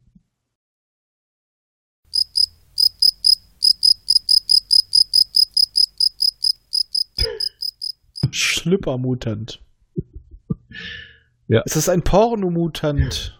Das hast du gesagt. Also ein Schlüppermutant hat schließlich noch was an. Ja, ein Schlipper. Ja. Kommt es So. auf den Schlipper an? Aber die, die Barkoniden sind bestimmt barbusig und barschlüpfrig. Ich, ich stelle mir beim Schlüppermutanten immer äh, Jumpy in einer Windel vor. Äh, wir sollten dieses Gedankengut schnellstmöglich verlassen, denke ich. und nach Barkon ins Innere vordringen. Genau. Richtig. Da kann man dann auch den Helm mal ausziehen, weil Atmosphäre ist da. Ja, das äh, ist ja auch irgendwo halbwegs logisch. Wir wussten ja, dass sich das Volk der Barkoniden beim Aufbruch der Reise ins Innere zurückgezogen hat. Also das war ja klar, aber trotzdem, die empfangen immer noch keine Mentalimpulse. Also auch Cookie nicht, was ihnen auch ziemlich verunsichert. Also stellen wir mal den Strom an. Ja, hauen wir einfach mal rein, immer auf den großen Knopf drücken und Generator fährt hoch. Und auch vier ähm, Barkoniden, die alle vorher ein Mittelchen geschluckt haben, dass sie wach werden, sobald der Reaktor angeht, weil dann dachten sie, das Problem ist beseitigt, weswegen sie sich eingefroren haben. Und die kennen wir ja auch noch alle. Ja. Die Ja. alten Leute vom, ja, in welchem Zyklus war das? Im, im ersten Zyklus war Ja. das. Ne? Wir Ja, sind ja auch erst im zweiten. genau. Ist ja nicht weit entfernt. Ja. Dann heißt du so Perry altes Haus, Hey, abklatschen. Blowfist. Hey, Nex, alte Socke. Ja. Der Nexialist. Und dann fragen sie erstmal, was denn los ist, warum schlafen die alle? Ja, die hatten ziemlich krasses Valium geschluckt. Ja. Ja, die Party war zu hart. Da hat jeder irgendwie so unsichtbare Gegner gesehen und die alles sabotiert haben. Und dann war es wieder wie auf jeder Party. Das Bier war alle. Es gab Ja. von allem zu wenig. In diesem, Roma in diesem Silberband geht es verdammt viel um Mangelsituationen, fällt mir auf. Mangel an Und- Sicht auch. Das stimmt. Und jedenfalls, was passierte? Sie haben gesagt, so können wir nicht weiterleben. Wir haben nicht genug. Sie machen es wie auf dem Ahnenschiff. Wir frieren uns ein. Yay. Sie machen es wie die Politiker. Wir ignorieren das Problem. Irgendwas in den ganzen Verlauf können sie halt auch einen dieser unsichtbaren Gegner, naja, eine Falle stellen und äh, wird angebrutzelt. Löst, löst sich ja auf. Ja, materiell auch noch. Also es ist Ja. ein wirklich stofflicher Gegner. Aber dieses Erledigen eines Gegners hat dazu geführt, dass das ganze, die ganze restliche Entourage gesagt hat, scheiße, wir müssen uns verpissen. Ich liebe das Wort Entourage. Deswegen habe ich es gerade gesagt, um dir eine Freude zu machen. Nein, ey, das hat, das hat die scheinbar so geschockt, oh mein Gott, die haben einen von uns gekillt, wir müssen hier weg. Wir herrschen zwar schon seit Ewigkeiten jetzt über diesen Planeten, seit die, wir die Typen nach unten vertrieben haben, aber oh, Ja, aber das ist ein- doch auch eine Idee. die haben einen getötet. Die, die gibt's in so vielen Science-Fiction-Geschichten. Die wird immer wieder aufgegriffen. Da fällt mir Ja. auf Anhieb ein, zum Beispiel dreibeinigen Herrscher. Die Raumflotte kommt dann an, sieht, dass die Städte auf der Erde zerstört sind und dreht direkt ab, weil, oh mein Gott, oh mein Gott, die haben alles unter Kontrolle da unten. Und ähnlich war es hier ja auch. Also das Motiv gibt's in vielen Science-Fiction, habe ich das Das Gefühl. ist aber kein gutes Motiv. Nee, Es, es macht es nicht besser. Nee, es Ja. Ja, es, gibt auch, es gibt auch viele scheiß Reality-Soaps, es macht es nicht besser. Ja, man will hier natürlich das wahrscheinlich das äh, Thema aufbringen. Sie fühlen sich absolut unangreifbar, weil sie ja unsichtbar sind. Unsichtbarkeit. Ja, und dann fühlen sie sich so unglaublich mächtig und unangreifbar. Äh, was ja eigentlich gar nicht stimmt, denn sie sind ja nicht unangreifbar, nur unsicht unsichtbar. Bah. Und ein einziger Tod. Oh, die haben uns jetzt doch getötet. Die können uns töten. Das heißt, sie wissen, wo wir sind. Wir müssen schnell weg. Na gut, das, äh, das relativieren sie ja dann wieder, wenn dieses Volk dann im nächsten Mhm. Zyklus wieder auftaucht. Dann bauen sie das ja noch ein bisschen mehr aus. ja, Gibt's ja auch die schicken Sonnenbrillen. Ja, genau. Yeah, Jedenfalls starten jetzt die Barkoniden die Klimaerwärmung. Man schaltet den Luftschild ein. Cool. Eins, zwei, drei, drei, vier, fünf. fünf. Eins, zwei, drei, vier, fünf. Was für eine dämliche Kombination ist das denn? Muss man ein Idiot sein. Hm, eins, zwei, drei, vier, fünf. Das ist die gleiche Kombination wie an meinem Aktenkoffer. Ja. Ah, durchkämmt die Wüste. Mit Tuvok, ja. Mhm. Oh mein Gott, das wird mir jetzt in diesem Moment gerade erst bewusst, dass das Was? Tuvok war. Was, echt? Echt? Tuvok taucht in so Ja. vielen Serien und Filmen auf. Ja. Der ist auch bei Prinz von BR und er spielt erschreckend oft einen Polizisten oder Sicherheitsdienst. Ich hatte ja Voyager, wie gesagt, bis jetzt noch nie wirklich ernsthaft geschaut und bin jetzt erst in der zweiten Staffel. In dem Moment, wo du das jetzt gesagt hast, dass das Tuvok ist, ist mir das so richtig so, oh mein Gott. man hat ihn vorher gar nicht so wahrgenommen. Nee. Und dann plötzlich, sobald man ihn in Voyager gesehen hat, taucht er plötzlich überall auf. Ist er ohne plötzlich da? spitze Ohren. Er sieht trotzdem Ja. mal aus wie ein Vulkanier. Ja. Was ich da aber auch noch sinnvoll fand, dass sie nicht einfach nur wieder abgehauen sind oder wie Perry es gerne macht, sich irgendwas mitgenommen, was ihm hilft.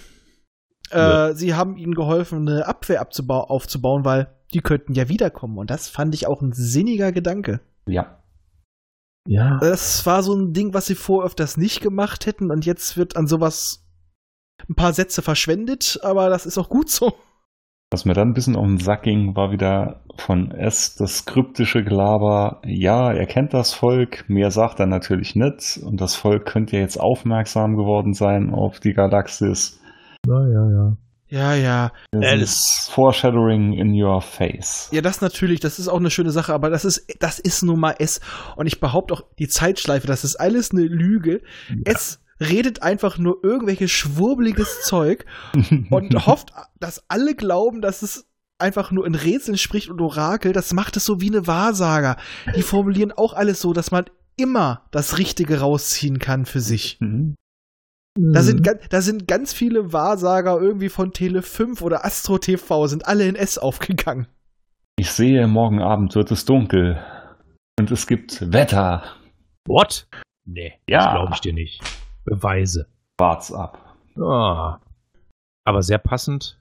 Alle nutzen erstmal die Gelegenheit. Oh, lass uns mal duschen gehen. Ja. Wenn wir schon mal da sind.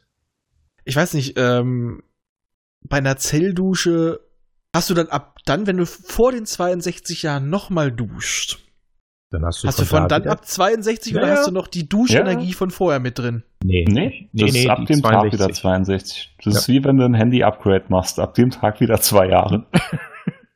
Ja, dann ist das wahrscheinlich die maximale Füllmenge von der Zelle. Ah. Was natürlich dann genau passt, also dass es gerade so dann bis in den nächsten Zyklus reinreicht, interessanterweise. Sowas aber auch. Sowas aber auch. Außerdem kann man dann so, vielleicht haben sie sich dabei auch gedacht, dann haben wir hier ein bisschen äh, Variation, ne? weil sonst mussten die alle gleichzeitig fast schon zur Zelldusche gehen. Jetzt haben wir hier ein paar Leute, die haben jetzt schon, die haben erstmal Ruhe, dann müssen wir die anderen und so. Dass sich das ein bisschen auseinandersplittet, dann kann, kann man immer wieder mal ähm, jemanden in die Bedrängnis bringen, er muss jetzt eine Zelldusche machen. Glaub, Vielleicht findet Bulli das Zellduschen aber nur toll, so ähnlich wie Hm. mit Schrotti. Der hat mich zweimal letzte Nacht gebeamt. Aber ich glaube, das War hat man auch dann nicht wirklich verwendet, diese Methodik. Das haben sie dann sowieso immer nur so gemacht, ja, wieso brauchen wir das dann? Das kitzelt so schön, das Zellduschen. Ah, ja. Ja, habt ihr eigentlich gemerkt, Bully hat ja die Zelldusche eigentlich gar nicht freiwillig genommen. Sondern Perry hat ihn da reingeschickt. Weil er stinkt. Geh duschen. Ja, Ja, also. Vielleicht hat auch, vielleicht hat Bulli auch nur langsam die Schnauze voll. Bei Neo hat er sie auch nicht freiwillig genommen. Da wurde er rein, aus Versehen reingestoßen. Oh, jetzt kümmere ich mich schon so lange um den Typ und sorg immer dafür, wenn er mich weiter mit seinem ESO-Gequatsch über die geeinte Menschheit nervt. Alter, dann spring ich. Ja. Und dann duscht er. Jo.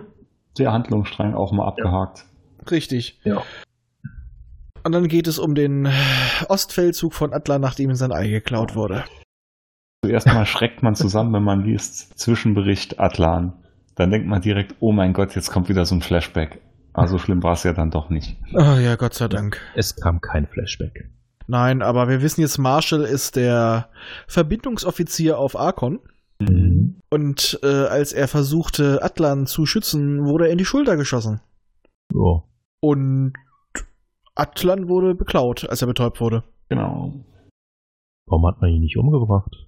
Also, ich meine jetzt schon Marshall, nicht Atlan. Ne? Ja, ich meine auch, auch beide.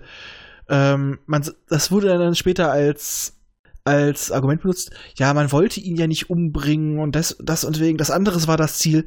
Ja, aber auch wenn ich nur den, den Zellaktivator haben wollte. Wieso den Typ nicht umbringen, habe ich meine Ruhe. Okay, man hat ein destabilisiertes System und okay, das ergibt doch Sinn. Nee, man wollte ja Atlan äh, unter Druck setzen, damit er halt den Robotregenten mh, quasi umprogrammiert, so wie Ja, ja. der Erpresser es haben wollte. Umbringen hätte ja keinen Sinn gemacht. Ja, aber man hätte Marshall umbringen können. Ja, das immerhin war, schon. ne, ja. also, Wenn man mal gerade da ist. genau, immerhin ist er ein Mutant. Ich weiß, vielleicht wusste man es ja nicht. Naja, ich sag mal, er gehört zu den bekannteren Personen in der Galaxis, würde ich sagen. Ja. Also, und wir wissen ja auch, wer dahinter steckte. Doch, die sollten das wissen. Ja, eigentlich schon, ne? Und da hätte man eigentlich, und vielleicht, vielleicht aber auch gerade deswegen, weil die dahinter steckten, die Antis, die haben ja keine Angst vor Mutanten. Ja, wollte gerade sagen, die, die juckt es Insofern- ja eigentlich nicht. Ja, das wäre wahrscheinlich der einzige Grund, warum sie John Marshall nicht gleich erledigt haben. Genau, und dann passiert halt auch etwas, was ich sagen muss, das fand ich auch wieder so eine Kleinigkeit. Ein paar Sätze fand ich aber sehr intelligent. Was macht man als erstes? Man sorgt dafür, dass keiner mit dem Sch- Schiff stiften gehen kann. Alle Schiffe, die starten wollen, werden voruntersucht, durchsucht. Und da kann auch das, der Robotregent mal wieder glänzen, weil, Ja. naja, das ist jetzt nichts für irgendwelche Sesselpupser. Da muss jemand mit Rechenkapazität dran. Ja, das ist mal konsequent. Ja, und es ist vor allem, es ergibt so viel Sinn und es ist eigentlich nur so eine kurze Erwähnung, aber Mhm. Macht Sinn. Macht Ja. einfach Sinn. das, was ich ja jetzt schon im letzten Silberband gesagt habe, äh, und davor am Ende, es gibt schon so, ah, es, es fügt sich alles mittlerweile. Es wirkt natürlich, es, wirkt, es wirkt logisch, was passiert. Ja. Ach ja. Naja, im nächsten Step jedenfalls ruft dann Atlan auf Marshalls äh, Geheiß hin Perry um Hilfe. Und dann habe ich mir schon aufgeschrieben, Perry landet imposant, Atlan stirbt auf ihn zu, wie bei unsere kleine Farm. Und dann folgt eine reiner brandmäßige Begrüßung. Ist das schön. Das hat echt so ein richtiges TOS-Feeling gehabt. Also das deutsch synchronisierte TOS. ja, zu dem Zeitpunkt haben wir noch 30 Stunden Zeit, bevor Atlan den Löffel abgibt. Ja, das ist so genug Zeit, ist mehr als ein Tag. Ja, ja, Roden plänkelt dann ein bisschen mit dem Chef der hiesigen Arkonidenflotte rum. Uh, tolles Schiff haben sie, bestimmt von uns geklaut. Ach nein, terranische Eigenproduktion, laber, laber. Das ist, das ist so wie in der alten Batman-Serie mit dem, mit dem Knoten, der innerhalb von einer Minute tötet. Und Batman hält Robin einen Vortrag von fünf Minuten über diesen scheiß Knoten. Ja. Ja, Batman war ja auch Knotenweltmeister 1958. Nein, aber ich meine, das ist logisch. Wir müssen uns ganz stark beeilen und es wird noch geplänkelt. Oh. Nein, nein, die haben dann einen speziellen äh, Sprachzeitgenerator, der die Zeit verlangsamt. Solange er redet, wird die Zeit quasi angehalten. Ich dachte, das ist nur bei Atlan so, wenn er seinen Flashback hat. Da ist für alle auch andere, alle anderen auch die Zeit langsamer. Ich sag nur, der aktuelle Erstauflagenband 3041 hat solch einen Fall. Wir haben ein Ultimatum von 24 Stunden. Ja, okay, dann lasst uns doch erstmal in Ruhe die Geschichte anhören. Nicht Atlans Geschichte, sondern jemand die Lebensgeschichte einer anderen Person und äh, ja, und zwischendurch gehen wir nochmal kurz schlafen und ruhen uns aus, ne, damit wir alle fit sind. Das Und- macht mich jetzt schon fröhlich, weil ich bin gerade bei 3040. Weiß ich schon, ich freue mich jetzt schon drauf. Äh, Also- so weit bin ich noch lange nicht, weil ich musste wegen der anderer Projekte Jules Verne's Erben, kam ich letzte Zeit kaum irgendwas anderes zu lesen. Und bin Also- jetzt erst wieder so dabei und ah, schön. Und die Geschichte ist ja ganz interessant, aber das, dieser Anfang, ne, da denkst du auch wirklich, da denkst du wirklich, da hast du bildlich wirklich so vor dir. Die, diese Fernsehserien, wo sie erstmal, erstmal richtig quatschen, ne? Und statt zu handeln. TNG, TNG. Ja. Wir diskutieren das jetzt erstmal durch und dann geben wir den Befehl. Genau. Auf der letzten Sekunde. Das muss alles ethisch und moralisch vertretbar bleiben. Richtig. Ja, aber es musste ja so lange, sonst hätte es nicht mehr so knapp werden können, ne? Ja, das war ja wichtig. Auf jeden Fall scheinen jetzt nur noch drei Schiffe in der engeren Auswahl zu sein und die sind alle nach Arkon 2 geflogen. Parallel hat äh, Ellen D. Mercent noch einen Kniff und gibt Atlan einen Aktivator, äh, na, wie sagt man? Imitat. Imitat, genau. Ich wollte Double sagen. Eine Attrappe. Genau, die aber auch die gleiche Strahlung aussendet. Hm, aber Oh. an die Swan dran beteiligt. Da sage ich aber auch, es ist doch die Strahlung des Aktivators, der die Zellen aktiviert. Und wenn das Ding die gleiche Strahlung aussendet, Äh, ja, gut. Äh, Ich glaube, das hier ist eher so eine Art Signatur, die er hinterlässt, die man fälschen kann. Also dass die wirklich durch diese Strahlung das machen, das äh, ist zwar zwischendurch wird das immer wieder mal behauptet, aber im Endeffekt glaube ich da nicht dran. Äh, das hat ganz andere Auswirkungen. Außerdem, Wahrscheinlich sind die Zellaktivatoren genauso was wie Globuli. Es ist einfach Das nur ist- der Placebo-Effekt. genau. das ist ja nur die Strahlung, die sie messen können. Und wie man inzwischen weiß, gibt es ja noch ein viel höheres Spektrum an Strahlung im 5D-Bereich und im 6D-Bereich und so weiter. Und ja, die Dinger äh, strahlen vielleicht auch in denen, nur das können sie nicht feststellen. Also haben sie quasi nur den Schatten dieser Strahlung simuliert. Hilft überhaupt nichts. Wirken nicht über den verfallenen Prozess hinaus. Ich glaube trotzdem weiter an die Zuckerkügelchen-Theorie. Und vielleicht haben sie damals schon, als Atlan da sagte, das ist eines von meinen Geräten, haben sie damals schon geplant, dass er inzwischen schon seinen dritten Zellaktivator hat? Wer weiß. Äh, wer weiß, vielleicht- Die Planung, die Planung. muss, muss man vielleicht auch diese Aktivatoren schütteln? Also, das funktioniert bei Wasser ja auch, dann erinnern die sich dran. Also deswegen ist es ja auch auf ihn geprägt, weil so. er hat es ganz oft geschüttelt, das Ei. Hm. Ja, indem er es verschluckt hat. Äh, wie Zuckerkügelchen hat er es ja verschluckt, nur größer. Ja, genau. Und Das kann deswegen man reintun und wieder rausmachen und wieder reintun und wieder rausmachen. Wer weiß, vielleicht hat ihn auch mal zwischenzeitlich jemand einfach nur so ein Tee-Ei um den Hals gehängt, der hat es gar nicht gemerkt. Ja, wahrscheinlich so, ne? Ja, jedenfalls benutzen kann das Ding ja sowieso kein anderer. Also, Nee. selber benutzen ist für die sowieso nicht drin. Ja, geprägt auf ihn.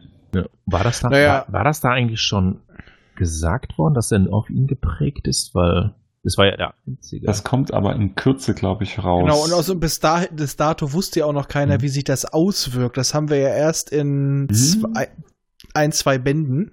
Und das dann zu so leichten Äh, Schwellungen kommt. Führt zu Riesenwuchs. Hm, führt, führt zur Monsterbildung. ja, genau, das kommt ja später. Genau. Jedenfalls.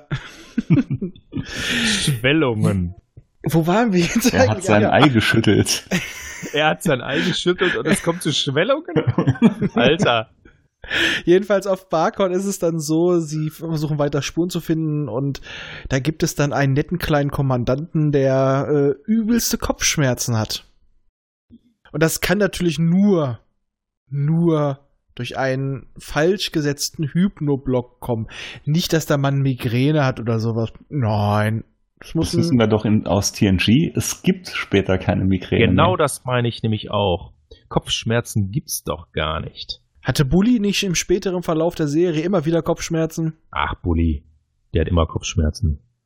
Ja, Aber aus ist anderen Gründen. mehr so geflügeltes Wort, so, oh, ich krieg diese Kopfschmerzen.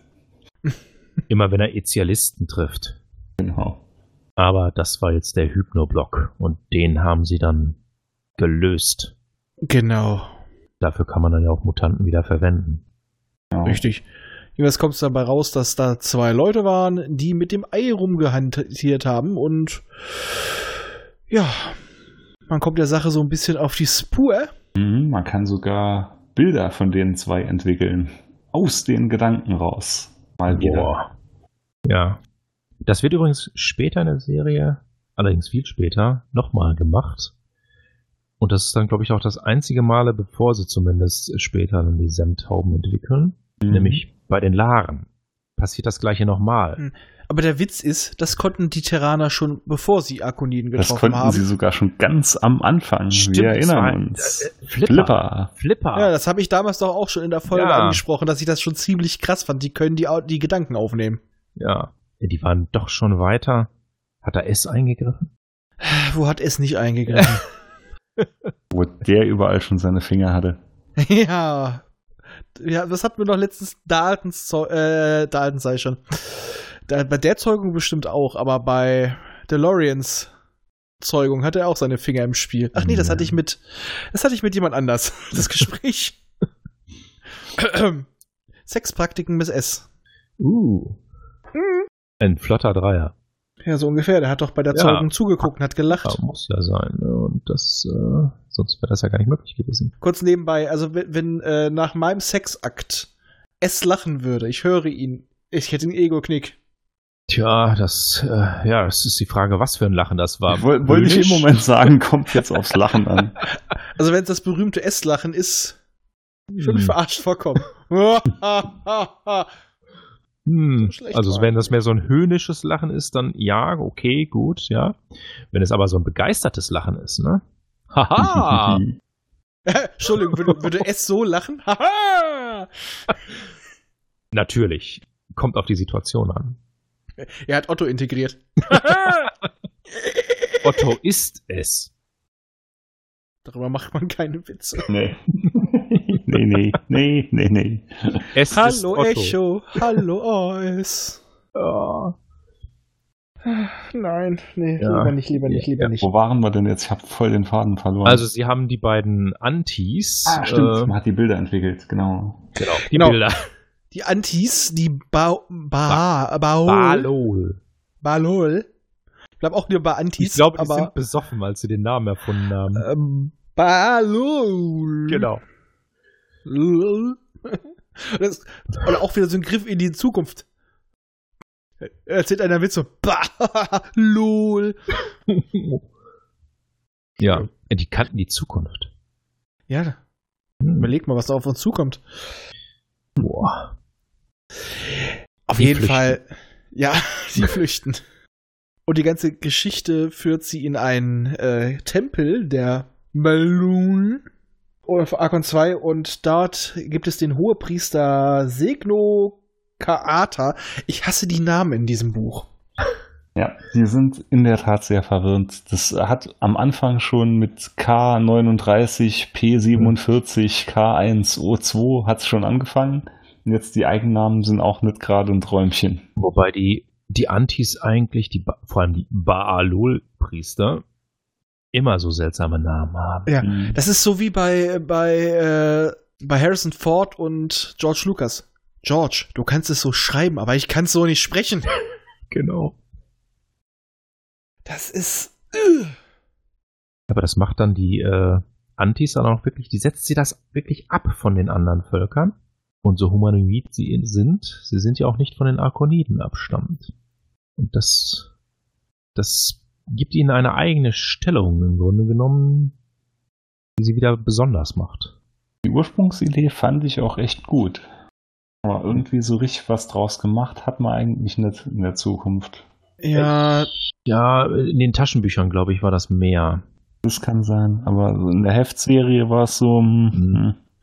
ja, das ist so halt, ist halt, viele Ideen wurden probiert und äh, man muss ja auch erstmal so ein bisschen äh, seinen Weg finden. Jetzt können sie auf ein gigantisches Universum zurückgreifen, aber man hat Ja. halt wild experimentiert. Und in dem Moment, wo keine Mutanten mehr da waren, waren Antis, Antimutanten eben nicht mehr wirklich äh, nützlich oder, oder eben gute Gegner, wie auch immer.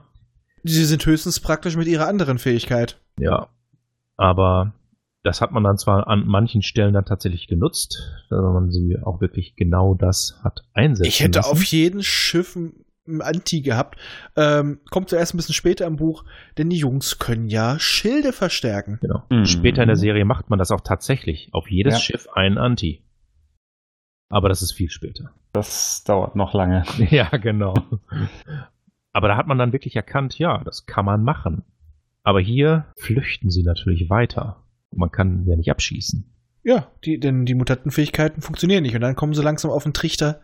Das muss ein Antimutant sein. Hm, denn Cookie hatte irgendwie keine Chance. Und das Schiff abschießen können sie auch nicht. Weil dann ist der, Aktivator, Aktiv- ja, hops. äh, naja, der, der wird wahrscheinlich nicht hops gehen. Das Ding ist so stabil gebaut, es hat andere Sachen schon überlebt, aber der würde vielleicht so ein bisschen schlecht sichtbar im Raum treiben. Na, wobei, man kann die Dinger ja zerstrahlen Stimmt. Stimmt. später mal. Aber ich denke mal, von einer einfachen Explosion dürften die nicht äh, so beeinträchtigt werden. Ja, aber das wusste man ja nicht. Wusste man nicht. Hat ja- dafür war er zu wertvoll, um Hat man nicht ausprobiert vorher, getestet mit Atlant Cell Aktivator. Legen wir den mal kurz in die Nähe einer Bombe. Beziehungsweise vielleicht wollten die auch einfach wissen, wer steckt dahinter. Ja, Hm. Also da muss, die haben ja schon äh, so, ein, so eine Vermutung, dass noch jemand hinter den Anti stehen muss. Mhm. Die, die Person, die keiner nennen möchte. Ich sehe eine englische Küstenstadt. Ah, ja. Da, wo immerhin eine gute Serie gedreht wird. Genau. Wo ich auch schon war. Und ich habe den Fahrstuhl versucht. Ich habe es jetzt ausprobiert. Ich habe mich da hingestellt. Und der Nix Fahrstuhl hat nicht runtergefahren vor allem. Ich wollte ja runterfahren, ne? aber nein. Es hat Na, nicht geklappt. Captain Jack hatte ich von unten angeguckt und hat gesagt so, nee, der ist nicht mein Typ. Oh, ja, schade. Genau, aber der, du sagst ja schon, die gehen stiften, denn Ja. es wird jetzt erstmal oft, äh, ja, auf eine Methanwelt geflüchtet. Und Peri Atlan und Ivan Ivanovic denken sich auch nur so, ja, scheiße, Ach, was dann, nu? Ja, dann. Immerhin machen sie einen auf Kairana und orten den Zellaktivator. Mhm. Weil viel anderes können sie nicht machen. Aber, ja, können nix. Und was machen wir jetzt? Ne? Ja, weil auch, wie du schon sagtest, wegen sein, seiner Schildverstärkung Mhm. Kommen sie nicht durch, denn können die ballern, was sie wollen. Antis können Individualschutzschirme oder andere Art, jede Art von Schutzschirm eigentlich war das, ne? Ja, jede Art von Ja. Schutzschirm können sie mit ihren Kräften auf das tausendfache verstärken. Ja, und dieser Schirm ist, reagiert wohl nur auf Strahlen und auf magnetische Dinge. Äh, später wird das, glaube ich, noch ein bisschen differenziert, meine ich. Das sind entweder oder. Aber immer nur eins von beiden. Das, Dann würde ich mit, dann würde ich mit zwei Sachen auf ihn gleichzeitig ballern. das kommt noch. Ja, aber in diesem Fall wird was ganz anderes genutzt. Etwas, was wir alle kennen ähm, vom, vom Rummel. Hm. Diese kleinen netten Spielzeuge. Ein Plastikbogen mit Plastikpfeilen. Sport ist Mord in diesem Fall. Ja. Ne? Ich frage mich nur, Sportausrüstung. wie kommt das Ding, wie kommt eine Sportausrüstung an Bord einer Space Jet? Die sind gut ausgestattet. Ja, ja. Gleich neben einem Billardtisch. Auf dem großen Schiff hätte ich gedacht, ja, Zwischen okay. Tischkicker und Billardtisch. genau, da wird sein. In der Messe. Genau. Ja, okay, hätt- hätt- hätten sie es noch so verkauft, das Ding ist als Überlebenswerkzeug drin, falls du äh, auf einem Planeten jagen musst. Und alles andere nicht funktioniert. Aber das mit Ja. Sportgerät auf der Spacejet fand ich auch ein wenig. Man brauchte es. Ja. Leider. Ja. So ein leichter Rückfall in alte Gewohnheiten. Naja, jedenfalls. Es hat geklappt. Mhm. Drei Pfeile durchbohren den Anti. Ja. Jo, Atlan Und dann- hat den Aktivator wieder. Alle sind glücklich. Und In letzter Sekunde. auch sogar letzter Sekunde. Das, ich glaube, das wäre ein bisschen, dann wäre, hätte er schon ganz schön alt ausgesehen. Mhm. Wortwörtlich. ja. Was meinst du? Die Haare werden weiß? äh, wären die Haare bei den Arkoniden nicht schwarz im Alter? Ach nee, das war Neo. Okay, bin ich froh, dass ich Neo nicht so weit gelesen habe. Aber Perry denkt sich dann, das muss jemand gewesen sein, den wir kennen, und zwar sein Drecksplag, Mhm. Der Thomas. der Cardiff. Der Schlumpf. Ach nee, das war der andere. Ah, nee, der, Der Sohn des Schlumpfs. So war's. Ja, der, der, der, der Zeitbastard. Ja. Der Sohn Ja. des blauen Schlumpfs. Und wieder mal hält man Zwiesprache mit einer Positronik, nämlich mit dem Robotgehirn. Und der ist sich ja recht sicher, dass Cardiff auf einer Springerwelt verweilt. Obwohl sie sich noch nicht mal so sicher waren, dass er überhaupt noch lebt. Und ja, wie kommen wir da hin? Wir setzen ein, Fest, äh, ein Schiff, der, wie hießen sie, sollte Soltena. Soltener. Soltener, Ja, genau, ja, ich will mal genau. Solteraner sagen. Soltener fest. Die werden gefangen genommen, aber sehr komfortabel gefangen genommen. Ja. Es fand sehr schön formuliert. Eure, eure, eure Zelle hat ein Fenster und ein Klo. Das ist aber beides das gleiche. Und naja, die machen dann wieder so, sie verkleiden sich schön, er nimmt alle erreichbaren Mutanten mit. Sogar den suggestiv begabten Gookie, plötzlich Mhm. suggestiv begabt. Ja. Denn Gookie hat äh, Perry das so ein bisschen eingeimpft. Und da wäre mir schon die Hutschnur hochgegangen. Ich habe ja schon gesagt, dass Gookie Ja, sich ja. unglaublich viel rausnimmt, aber dass er die Gedanken des Chefs beeinflusst. Also ich würde an Perrys Stelle Gookie nicht mehr trauen. Okay, Gookie würde ihm dann sugge- suggerieren, du vertraust mir jetzt, aber das, das wirkt so ein ganz neu, neues Licht auf Gookie. Perry denkt dann immer, ich kann ihm nicht böse sein. Warum kann ich ihm einfach nicht böse sein? Das würde aber auch erklären, warum er vorher nie auf den Sack gekriegt hat. Und das stellt die ganze Serie in Frage. Ich habe ja immer gesagt, ähm, Tiffy ist der eigentliche Bösewicht mit den vier Mausbiebern der Apokalypse, aber vielleicht ist es Cookie, der Tiffy steuert. Ah. Und ich glaube, dass das der Moment war, wo sich Perry gesagt hat, so, jetzt müssen wir die Mentalstabilisierung erfinden. Damit das nicht mehr passiert. Diese kleine Ratte. Aber vielleicht hat ihm Bully auch nur suggeriert, äh, Bully, hat ihm Cookie auch nur suggeriert, dass es die Mentalstabilisierung gibt und Cookie. Verschwörung, siehst- Verschwörung, ja. Du siehst, wo Mhm. das hinführt. So die äh, Smart, die Matrix-Theorie, bloß es ist die Gucktricks. Uh. Eigentlich sitzen, eigentlich arbeiten die alle auf den riesigen Mohrrübenfeldern, die sich immer ganz Terra ziehen. Und er gaukelt ihnen vor, dass sie immer noch ein riesiges Imperium leiten. Und jedes Mal, wenn Perry beinahe erwacht, verlieren sie eine ganze Mohrrübenernte. Ja, und dann klingt sich Cookie wieder so eine Invasion von Außerirdischen aus oder dass die Erde verschwindet oder sowas. Irgendwie so ein komischer Kram. Ja, genau. Und dann muss Perry wieder ran, kann nicht drüber nachdenken und dann ist alles wieder gut und Cookie kann seine Mohrrüben essen. So ist die Wahrheit. Ihr hört sie als erstes bei uns. Ja. Diese oder eine ähnliche Geschichte ist so oder so ähnlich vor fünf Jahren auf Terra geschehen. Ihr Jonathan Frakes. Jedenfalls ist die Ursache auch eigentlich, dass ein Attentat verursacht, verübt wird, das Perry gegolten hat. Und dann denken sie, das war der Thomas. Der Thomas Cardiff. Äh, mich wundert es aber eigentlich, dass nicht viel öfter auf Perry Attentate verübt werden. Hm. Na gut, ist schwer an den Rand zu kommen wahrscheinlich. Ja, aber er, er mischt sich ja überall ein. Ja, Und er treibt sich auch immer gern an vorderster Front rum. dass der das noch überlebt. So ganz ohne Zellaktivator. Ja. Der hat ja nur eine, nur eine Dusche.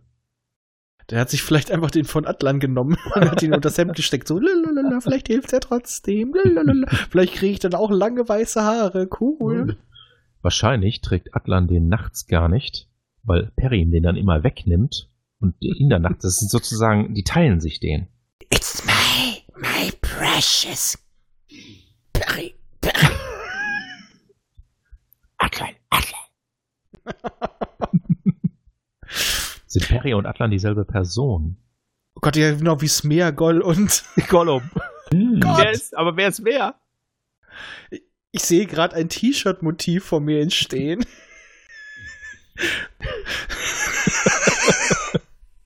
So ein halbnackter Akonide mit so einem Lendenschutz, wie er dieses Ei streichelt. My precious. Oh, schön. Ja, und der, der Ring macht ihn ja auch sterblich. Quasi. Ja, das Das ist. stimmt, er hat sein Leben unnatürlich verlängert. Kann es sein, dass der Zellaktivator der Ring der Macht ist? Der eine. Vielleicht ist auch Atlan später nochmal in die Zeit zurückgereist, weil wir wissen ja, also jedenfalls im Herr der Ringe ist es so, dass die Welt der Herr der Ringe ja unsere Vorgeschichte ist. Ja, naja, eigentlich. Doch, es wurde so von Tolkien festgelegt. Naja, Ja. Damals, als die Welt noch eine Scheibe war. ja. Nein, nein, Moment. Die Scheibe war sie vorher. Bis einschließlich des ersten Zeitalters war die Welt eine Scheibe. Und des zweiten, im Moment, im zweiten auch noch. Erst mit dem Beginn des dritten Zeitalters äh, wurde sie dann zu einer Kugel. Genau. Und das äh, Reich der Elfen wurde irgendwo ausgelagert und wir Ja, sind jetzt, ja, glaube ich, im genau. vierten oder im, im fünften, glaube ich. Äh, also nach dem Herrn der Ringe ist das vierte angebrochen. Ja, wir sind, glaube ich, im fünften oder sowas. Ja. Also was hat er sich äh, kurz vorher noch alles zusammengesponnen? Ich wollte gerade sagen, das war alles so nachgeschustert Ja, irgendwo. Da Sohn Ja, es war alles mitgemacht. nachgeschustert. Ja, sein Sohn hat das ja noch zu Ende geschrieben, das Silmarillion. Ja, aber das, ich sag, das sind noch Äußerungen von ihm. Jedenfalls ist ja auch wurscht. Ja, das Ei ist Weiter im Text. So, Genau. fertig. Das Ei der Macht. Das hart gekochte Ei der Unendlichkeit. Ja, ach, sind wir jetzt bei Buffy mit hartgekochten Eiern. Nein, das ist eigentlich eine Karte, die wir uns selber mal für das äh, Spiel Munchkin ausgedacht haben. Mhm. Das hatte was mit Star Trek zu tun. Ich weiß aber auch nicht mehr, wie wir drauf gekommen sind. Auf jeden Fall gab es das hart gekochte Ei der Unendlichkeit. Okay. Wo Jedenfalls. Sie wollen nach Archets, Ja. zu den Genau. Springern. Da sitzt Cardiff in Schutzhaft. Weil die stehen irgendwie nicht mehr auf ihn, weil er hat ja alles auf sie gesetzt, die haben alles auf ihn gesetzt und er hat sie enttäuscht und verheizt und geben ihm zu Recht die Schuld. Ja, es ist ja auch durchaus eine logische Schlussfolgerung. Hat ja nichts geklappt, was er gemacht hat. Er macht auch wieder nichts, außer einen Monolog halten, dass er Perry vernichten will und dass die Springer ihn ja immer noch nicht verstehen. Der ist wie ein Bond-Bösewicht. Dass er ja. Ja. gar keine Macht will, er will ja nur Perry vernichten. Ja. Er ist Dr. Evil. Ja, auf jeden Fall ist er der Einzige mit genug Hirnschmalz, der merkt, dass irgendwo Mutanten dann unterwegs sein müssen, wegen den ganzen Vorfällen, die dann auf Arche stattfinden. Genau. Ja, und dann ging es ein bisschen hoppla hopp.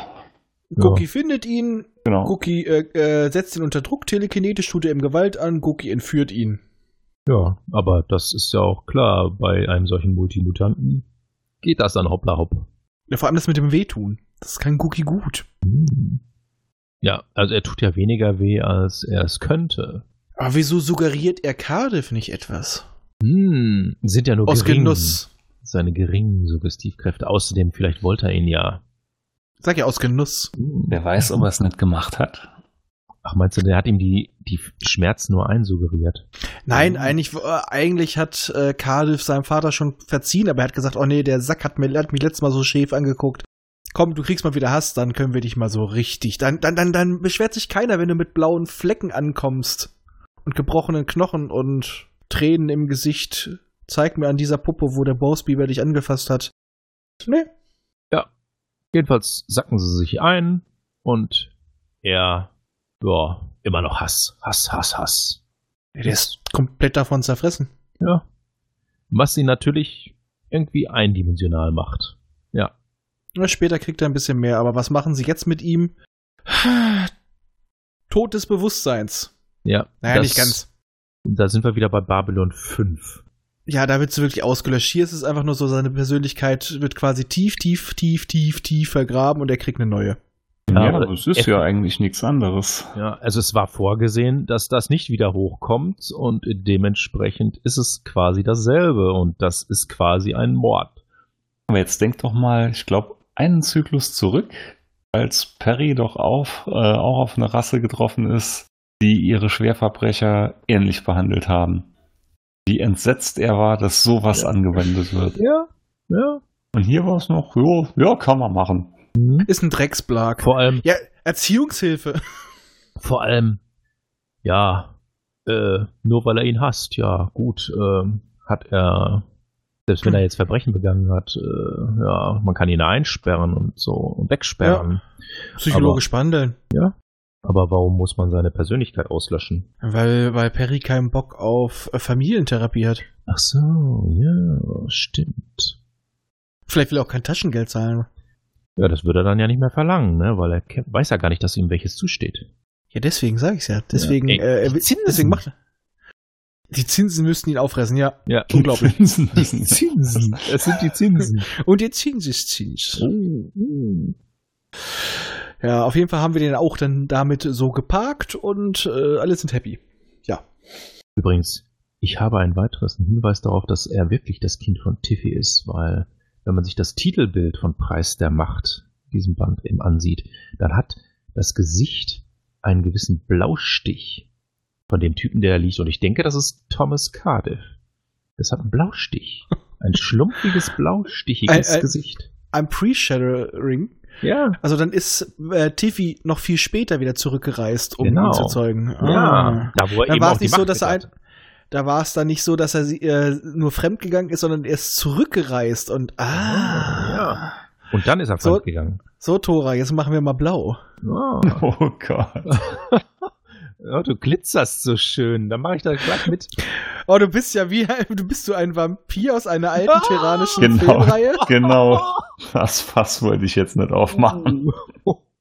Nein, danke. Das wollen wir auch nicht.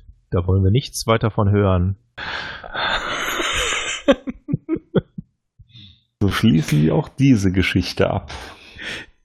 Ich wollte gerade noch was sagen, aber mir fällt nicht mehr ein, wie er. Das ist nämlich Thomas Edward Cardiff. Ah, Damit ist die Stimmung getötet, ja. ja, okay, wir müssen das jetzt beenden. Ja. Und das haben sich auch so einige Leute mit ihren Experimenten auf Tramp gedacht. Ja. Niemand weiß warum. Pff, Ja, wir keinen Bock. Mai. Ja. Unseren geliebten kleinen Mausbiber plagen Gefühle, schlimmste Eindrücke, denn er hat Heimweh. Ja. Und deswegen nimmt er sich eine Space Jet und fliegt zu seinem Planeten. Mhm. Und was sieht er da? Scheiße sieht er. Ja, alles kaputt.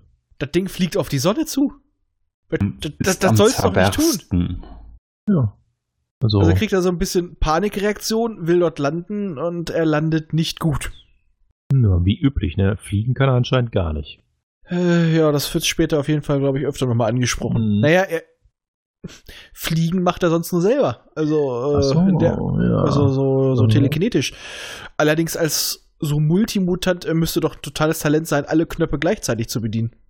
er müsste sich eigentlich gar nicht bewegen. Ne? Oder er könnte- macht's wie Tiffy und lässt die Positronik fliegen. Oder er macht so wie Mixed Petelka, wie auch immer der heißt. Äh, bei Superman schwebt im Schneidersitz nur rum und denkt die Dinge, die gemacht werden sollen. Ja, sag ich doch. Ja. Das wär's doch. Ja. Jedenfalls, er guckt da unten an und es sieht so ein bisschen aus nach Mad Max jenseits der Donnerkuppel. Hm. Alles. Er trifft auf irgendwie auf keine Ilz, nur auf einen Erwachsenen, der auch schon so ziemlich lediert ist und so ein bisschen im Sterben liegt und ihn mal auf den neuesten Stand bringt. Mhm. So eine komische halborganische Rasse, wie hießen sie nochmal? Ork. oh, Genau, Orks. Die Orks. Orkse. Insektoide Ork. Schon wieder Herr der Ringe. Ob Ja, das genau. vielleicht der Urentwurf der Borg war, weil die sollten doch auch ein bisschen insektoid sein. Hm. Ja, haben wir wieder vor ihnen. Ah ja, und da hatten sie dann gedacht, nee, das können wir nicht machen. So offensichtlich könnten wir jetzt nicht mehr klauen. Das- Also, Ja, also so, das du mal meinst ab, also mach mal ein bisschen Make-up hier und ein bisschen Gefühl- Küchengeräte an den Kopf. Du meinst also gefühllos äh, wollen Wissen und Perfektion? Hm, ja, ja, ja, ja. Hm. Und die- denn die Jungs haben bei ihren Experimenten, weil die Mausbiber natürlich in ihrer unvergleichlichen Art genervt haben, nämlich große Energieblöcke hin und her geschoben und schweben lassen und fallen lassen, haben die irgendwann angefangen, die Viecher zu jagen. Und zu töten. Ja, erfolgreich. Ja. Dann hatten sie Ruhe und dann haben sie da, äh, ja, Mhm. experimentiert und ja, hat wohl alles, ich weiß nicht so recht, hat da irgendwie alles nicht richtig geklappt. Nee. Und als dann Guki einen von den wegblastern will, anstatt ihn, ja, schweben zu lassen oder Mhm. andere Sachen mit ihm zu machen, einfach mal aus paar hundert Metern runterfallen lassen, unterlassen Hilfeleistung töten. So, Was man er halt so macht als Ild. Ja. Äh, will er ihn wegblastern, das geht schief, es haut so einen Energieblock weg, es gibt eine Kettenreaktion oder durch eine gigantische Energieentladung, die man auch auf Terra anmisst. Das will schon was heißen, ne? Mhm. Wenn man bedenkt, Aber die- wie weit der Planet entfernt ist. Ja, aber du weißt doch, die messen auch kleinste auf Quadratmetern Stimmt. stattfindende ähm, Schwerkraftveränderungen. Also die hören die Flöhe husten. Ja. Was die nicht alles hören. Wahrscheinlich haben sie ständig, ständig ihre Teleskope sozusagen, ihre Messgeräte auf Tramp gerichtet. Hm, möglich. Für Ja, die, äh, vielleicht haben sie auch vielleicht haben sie auch einfach nur die Serie Die Lausbiber geguckt. Ja, Ja. oder keiner hat Cookie so richtig vertraut. Und hat sich gedacht, komm, guck mal, guck mal. Ja, er war ja nicht macht. mehr da, um sie suggestiv zu beeinflussen. Genau. Würde, genau, würdest du es tun, diesen, dieser Ratte vertrauen? Hm. Momentan. Cookie war weg und überall so Freidenker-Alarm, Freidenker-Alarm. Ja, jetzt können Ja. wir plötzlich, oh, ich fühle mich so frei, so ohne Kopfschmerzen. Wieso habe ich so viele Moorrüben auf dem Rücken? Ja. Was, was macht das alles in meinem Garten? Das ist ein Beet. Wieso ist meine Hand völlig verkrampft? Wieso, wieso habe ich das Bedürfnis zu kraulen? Ja. Hm. Die eine Hand ist verkrampft vom Kraulen und die andere vom, äh, Vom Beten. Jäten. Vom Jäten, genau. Jäten und beten. Ja. Ja. Ora et labora. Genau. Auf jeden Fall, Cookie sieht dann halt einfach, scheiße, hier geht alles unter. Meine Spacejet lässt aber nicht funken, kann nicht starten, kann nix. Ja. Ja. geht der Stiften in eine Höhle und dort findet er ganz viele kleine Mausbiber, die er erstmal mit Vorräten aus der Space Chat und viel Knüddelei total beruhigt und äh, der, der redet erstmal auf sie ein, ne? So Ja. auf seine professionelle Art. Der diskutiert erstmal über ihre Ängste und schenkt jedem ein Holzspielzeug. Ja. Und dann rettet man ihn doch. Ja, denn das wurde angemessen. Oh, das ist auf Tramp. Da ist Cookie. Cookie baut wieder Scheiße. Fliegen wir hin und er kann dann mit 28 Mausbiberkindern entkommen, die dann später auf dem Mars angesiedelt werden. Ich glaube ja eher, das ist, das ist, Ausgesetzt. eine, das ist nur eine Verschwörung. In Wirklichkeit haben sie ihm das Schiff schon vorher hinterher geschickt, weil sie ihm nicht getraut haben.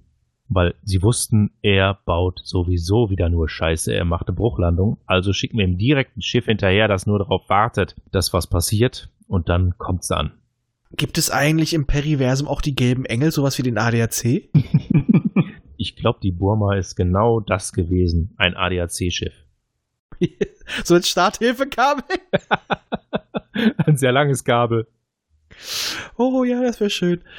Nein, man könnte aber auch sagen, Cookie hat mal wieder versucht, äh, seine, seine eigenen Dinger durchzuziehen, denn diese Mausbiberkolonie auf dem Mars, vielleicht wollte er dort auch die dominante Spezies werden. Ja, die Ilz als dominante Spezies wäre doch was. Ah, Ich Da meine nur. kommen wir später wieder zu. Ja, die kommen ja später nochmal. Und dann wird Cookie sterilisiert. Nee, wird er ja nicht. Nee, nee eben nicht. Nicht, das ist ja das Problem. Da hat, da hat man ihm nur gesagt, äh, nee, nee, das ist ein ganz normaler Eingriff. Hier kriegst du Zuckerkügelchen. Das hat, das, das hat Perry mal heimlich im Schlaf gemacht. Perry, warum rasierst du mir die Nüsse?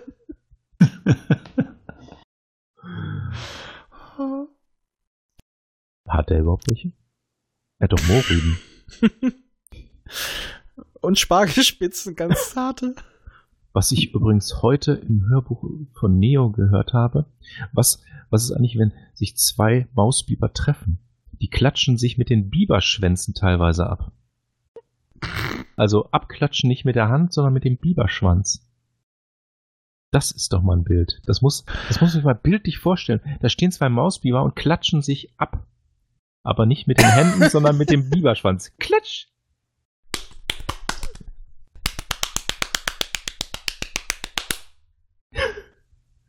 Da ist der doch mal Ah. zu was Nütze. Ach, abgesehen vom drauf sitzen. Kann man auf dem Ding sitzen? Eine Art Stehhilfe, ja. Ach, das sind Bladonen. Äh, oder im Zweifelsfall ist das eine Fettreserve. Ja. Ach so, das heißt, äh, wenn er dann mal lange Hunger schieben muss, dann wird das Ding immer dünner und dünner So und ungefähr. kleiner und Oder da verschwindet ist er- irgendwann. er hat gar keinen Schwanz, das ist nur eine Prothese und er hat da überall äh, Mohrrüben drin. Das ist sein Mohrrübenlager. Und Ja. er hat nur behauptet, das wäre ein Schwanz. Ja, das erklärt einiges. Vor allem, warum er dann doch so dick wird. Weil er sich daraus immer bedient. Mhm. Das heißt, wenn er irgendwo unterwegs ist und nichts zu futtern hat. Er hat ja was. Aber das hatte ich, ich hätte ja vorhin die Frage gestellt, als S Cookies Gestalt angenommen hat. Ja. Das ist ja schon jetzt ein bisschen her, aber wir sind ja gerade wieder bei Cookie. Wie, auf was für eine Größe ist Cookies Ego dort angeschwollen? Stimmt, Ah. er fand sich ja selber so attraktiv, als er sich gesehen Ja. hat. Mhm. Was dann, dann stelle ich mir jetzt noch eine andere Frage.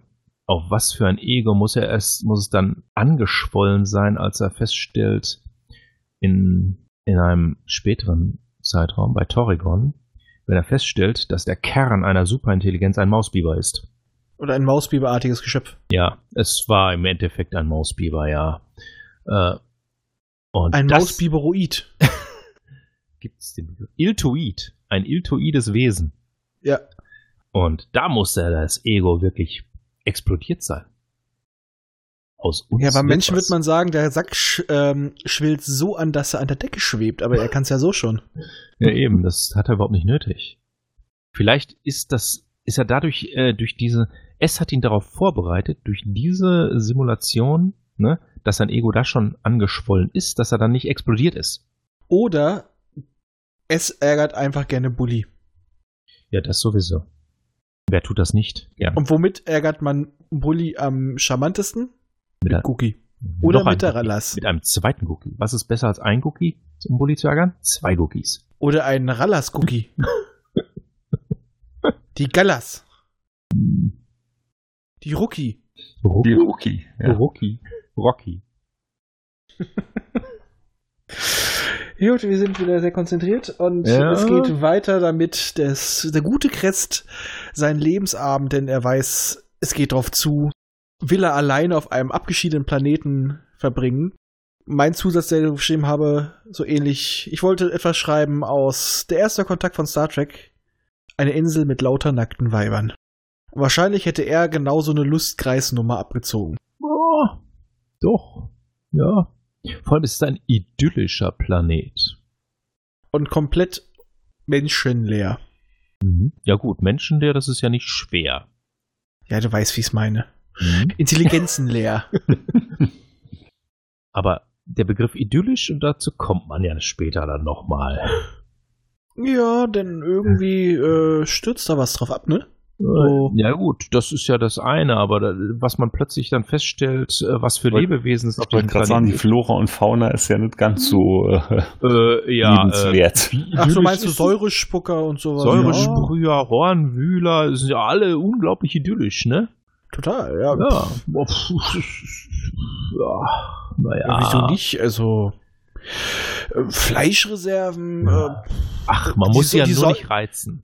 die Säure macht das Fleisch zart. Äh, Ja. Ja. Hm, Vielleicht ganz lieb, genau wie der, wie der, äh, wie das Alien aus den Alien-Filmen. Es ist eigentlich ganz lieb. Ein Gesichtskuschler. Hm, ja, genau. Chockety! Ja, also man muss jetzt sagen, so viel passieren tut eigentlich in, in dem Handlungsstrang nicht. Also da wird unheimlich viel gestreckt. Ja, Mhm. drei Uniter stürzen ab. Und die wollen die Space Jet. Ja. Ja, wollen die klauen. Es gibt ein Geplänkel nach dem anderen. Die, die, die Flora und Fauna macht die kalt und äh, Crest auch so ein bisschen. Crest wird von einem angeschossen. Er ballert ihn dafür in den Haufen. Er funkt Terra an. Sie sollen ihn abholen. Der Urlaub ist scheiße. Und als sie ankommen, ist er tot. Sie nehmen ihn wieder mit und beerdigen dort. Ende. Und man setzt sie bei ein, ein Denkmal. Ein Genau. unwürdiges Ende für Crest. Also Crest ging mit zum Schluss auch echt. Also ich hätte ja lieber Tora behalten als ihn. Also im Grunde genommen ist dieser Band eigentlich nur äh, ein Leidensweg für ihn. Ja, Ein- ein aber Kreuz- unwürdig fand ich es jetzt nicht, weil sein, sein Ziel hat er ja am Schluss ja erreicht. Er wollte ja äh, auf jeden Fall verhindern, dass andere Intelligenzen halt die Space Jet in die Hände bekommen. Das war ja dann noch so quasi ein letztes Aufbäumen wieder, wo Ja. er noch einen Sinn in seinem Leben hatte. Ja, ich hätte gesagt, scheiß drauf, verpisst euch damit, ich, ich bleib hier. Nein, Nein, das würde er niemals tun. nein, also aber es un ist. unwürdig äh, fand es, ich es jetzt nicht, aber Ja, aber der, der Roman war unwürdig. Also das ist, äh, da Ja. hätte man son hätte man sonst was erwarten können, eigentlich für so einen wichtigen Charakter, auch wenn er zum Schluss einfach noch unsinnig war und außer Beweihräucherung für Perry nichts mehr hatte, weil er hatte ja schon seinen Star-Arkoniden. Also zwei Sachen resultieren aus diesem Roman, die ich eigentlich, die sich auch durch die ganze Serie noch durchziehen. Einmal natürlich die Einführung der Unita. War ja in einem der letzten Bände sogar in der Erstauflage wieder eine Uniterin drin. Ja. ja, ich glaube jetzt in dem, was ich gerade angefangen habe, Ja, ja, Eine Admiralin. Die Admiralin, genau. Und, ne, ach, die Admiralin, das ist ja keine Admiralin, das ist die Kommandantin nur. Der Admiral war ja jemand anders. Äh, Shit. aber eben die Unita, eigentlich ein interessantes Volk, das dann irgendwann auch mal ein bisschen besser charakterisiert wird. Und das Denkmal, das immer wieder auftaucht in der Serie. Das Denkmal von Crest in Terrania City in dem kleinen Park. Ein Mhm. Freund der Menschen taucht immer wieder auf in der Serie, wird immer wieder ein klein bisschen eingebunden. Das steht tatsächlich auch nach den Dolans noch. Das hat es tatsächlich überstanden. Und jeden, jeden Angriff auf Terra hat dieses Ding, selbst den Sturz in den Malstrom, dieses Ding hat es überstanden. Sag mal, das ist wieder wert, aber dieser, dieser Roman ist einfach für. Okay, einerseits kann man sagen, es muss ja nicht immer der große Bumm sein, da ist die Realität nicht. Aber das wirkte so nach dem Motto, ah, du musst jetzt Crest töten. Oh, muss ich über den schreiben? Hm, ja, hm, hm. Ja. machen wir ein bisschen Rambo Last Blood in Light. Das Der. Leidensweg des Crest. Die Leiden des jungen Werther und das ist in diesem Fall die Leiden des alten Crest. Ja. Und er muss dann sozusagen noch. Das sieht, es passt dann natürlich auch dazu, dass er dann in dem Raumschiff der Unita dann da plötzlich gefangen gesetzt wird von dieser Maschine. So, ein- Mhm. so ein Leiden eben, ne, dass er das äh, in seinen, auf seinen letzten Tagen noch das durchleiden muss und keine Ruhe bekommt. Ich dachte noch, die Uniter wurden die da schon eingeführt und dann fiel mir dann ein, ich hatte die mit den Two-Nosern verwechselt, die ja später bei den Meistern der Insel vorkommen. Die haben zwei Rüssel. Die haben zwei Wir Rüssel, einen. genau. Die Two-Noser. Genau. Ja, er kriegt eben keine Ruhe. Er muss sich bis zum Ende durchkämpfen und dann noch ein. Ja, und da kommt dann im Grunde genommen das klassische Heldenthema rein. Der Held muss sterben. Hm. Ja, und so kriegt er dann nochmal einmal einen letzten Ritterschlag sozusagen. Hier der Held, der, der den Terranern hilft, noch ihre Technologie zu behalten und nichts zu verraten und ja, bis zuletzt treu an ihrer Seite zu stehen. Gut, ein bisschen sehr pathetisch. Ja, und ich sag auch mal, selbst wenn es die Technologie aus der Space Jet. Mein Gott, die haben immer noch größere, dickere Eigenentwicklung oder Weiterentwicklung von größeren Schiffen. Also äh, ist es ein Space Jet? Ja, es ist besser als eine Leica-Disc, aber jetzt nicht so viel besser. Richtig. Ich glaube, das zielte einfach nur auf das Ende dann heraus, auf Man muss den Grund haben, warum er sich in den Kampf stört. Das war wieder so ein bisschen der, der Rückschritt in alte Verhaltensweisen, aber das ist für mich auch der einzig große Schwachpunkt in diesem Silberband. weil die Endszene eben doch sehr rührend ist, eben dann mit der Statue und so, ne? Äh, mit dem Denkmal, was dann wieder einiges rausholt, aber das ist eben tatsächlich das Ziel nur. Das ist alles im Grunde genommen Richtig. plot-driven. Genau. Handlung vorher. Ich sag mal, was dann zur Ehrung von ihm gemacht wird, ist gut, aber der Ja, Weg, zu der ja. zu dieser Ehrung hinführt, ist Ja, mau, mau. Ja es wäre, es war unnötig im Endeffekt. Ja. Außer natürlich der Tatsache, dass keiner lesen wollte, äh, wie, äh, wie Crest äh, auf diesen Planeten kommt und äh, 100 nackte Weiber so ungefähr, ne, da um sich herum hat und dann am Ende äh, se- selig einschläft. Obwohl, das wäre auch schön gewesen, also ganz, sagen wir ganz ehrlich. Also wenn es gut geschrieben wäre mit den 100 nackten Weibern. Kommt auf die Weiber an, aber vielleicht auch ein paar Buben. Ich glaube, das hätte äh, die Redaktion nicht durchgelassen. Vielleicht, Vielleicht, vielleicht gibt es eine erste Fassung. Ja, so eine geheime. Ja. Eine, Weiß man's? eine Urfassung. Auf dem Planeten Ringelpiez. mit seinem Mond mit anfassen. Ja. Nee, aber für mich ist es tatsächlich so, dass äh, die Bewertung der ähm, Romane absteigend ist mit dem Fortschritt im Buch. Also die erste Geschichte fand ich unglaublich geil. Also diesen ersten Komplex mit dem Ahnenschiff. Mhm. Danach kam. Moment. Genau, das mit den Barkoniden, das fand ich schon schwächer. Aber damit sollte halt was dicht gemacht werden. Die Geschichte mit dem geklauten Ei war wieder ein bisschen besser. Dann äh, fällt es aber unglaublich ab mit Tramp. Entschuldigung, ich fand die Geschichte mau.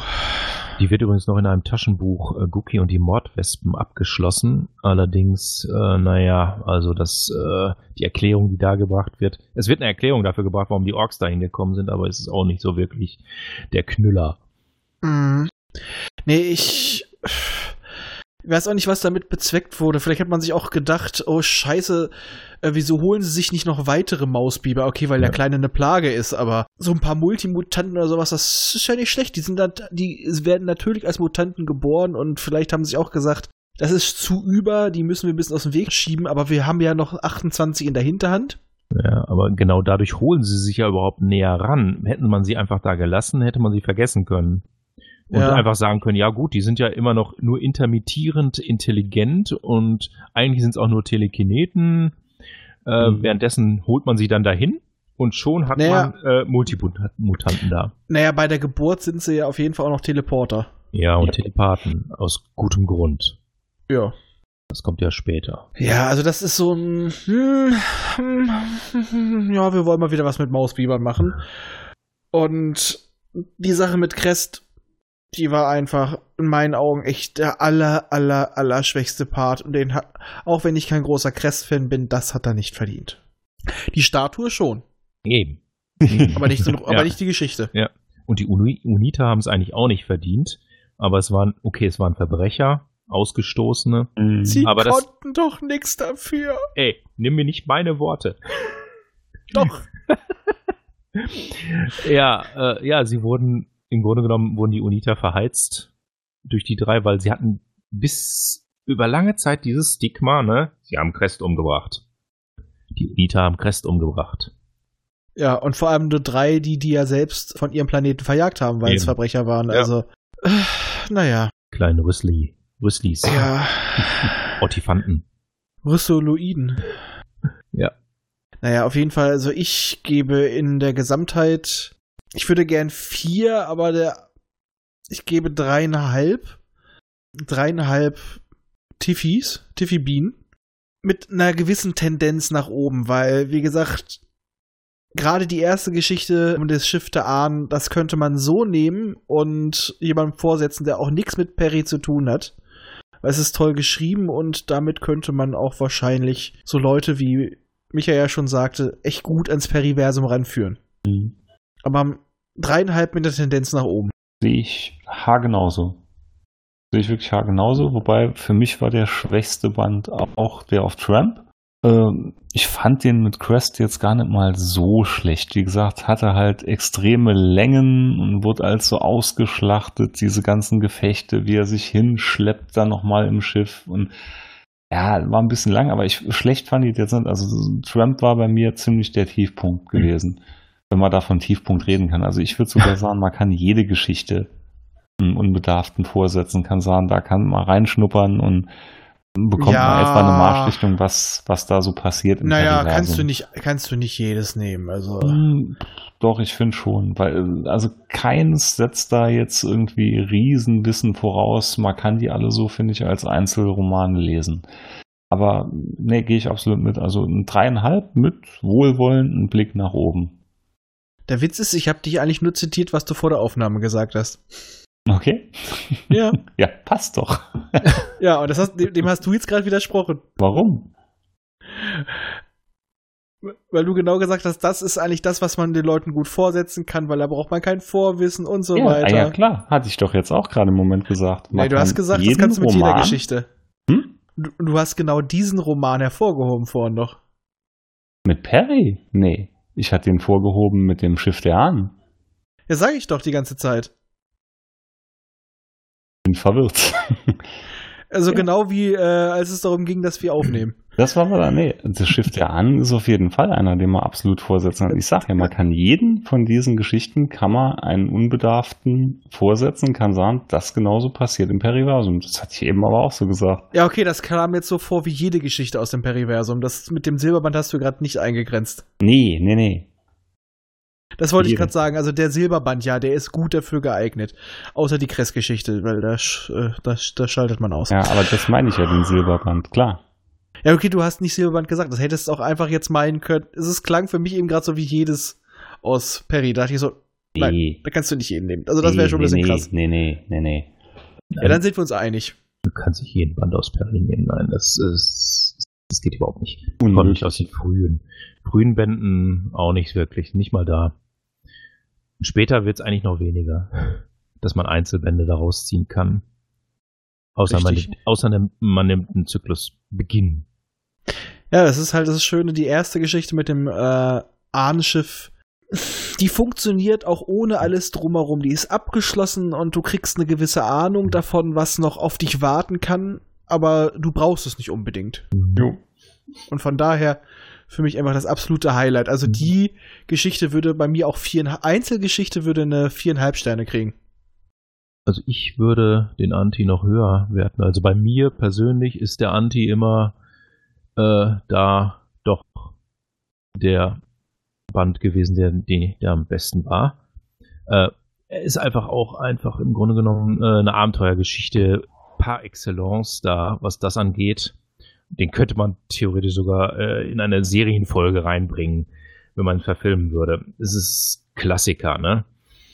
Und es ist auch das erste Mal, dass tatsächlich eben die Sache mit dem Zellaktivator Verlust wirklich thematisiert wird in der Form. Das wird zwar in den Taschenbüchern dann später öfter mal passieren, aber hier, das ist der Prototyp an sich. Und dazu gibt's dann auch noch äh, ein äh, interessantes neues Volk, was endlich den Terranern mal die Schranken aufweist, äh, was, das, was die Mutanten angeht. Insofern ist das für mich eigentlich der beste Band in dem Silberband.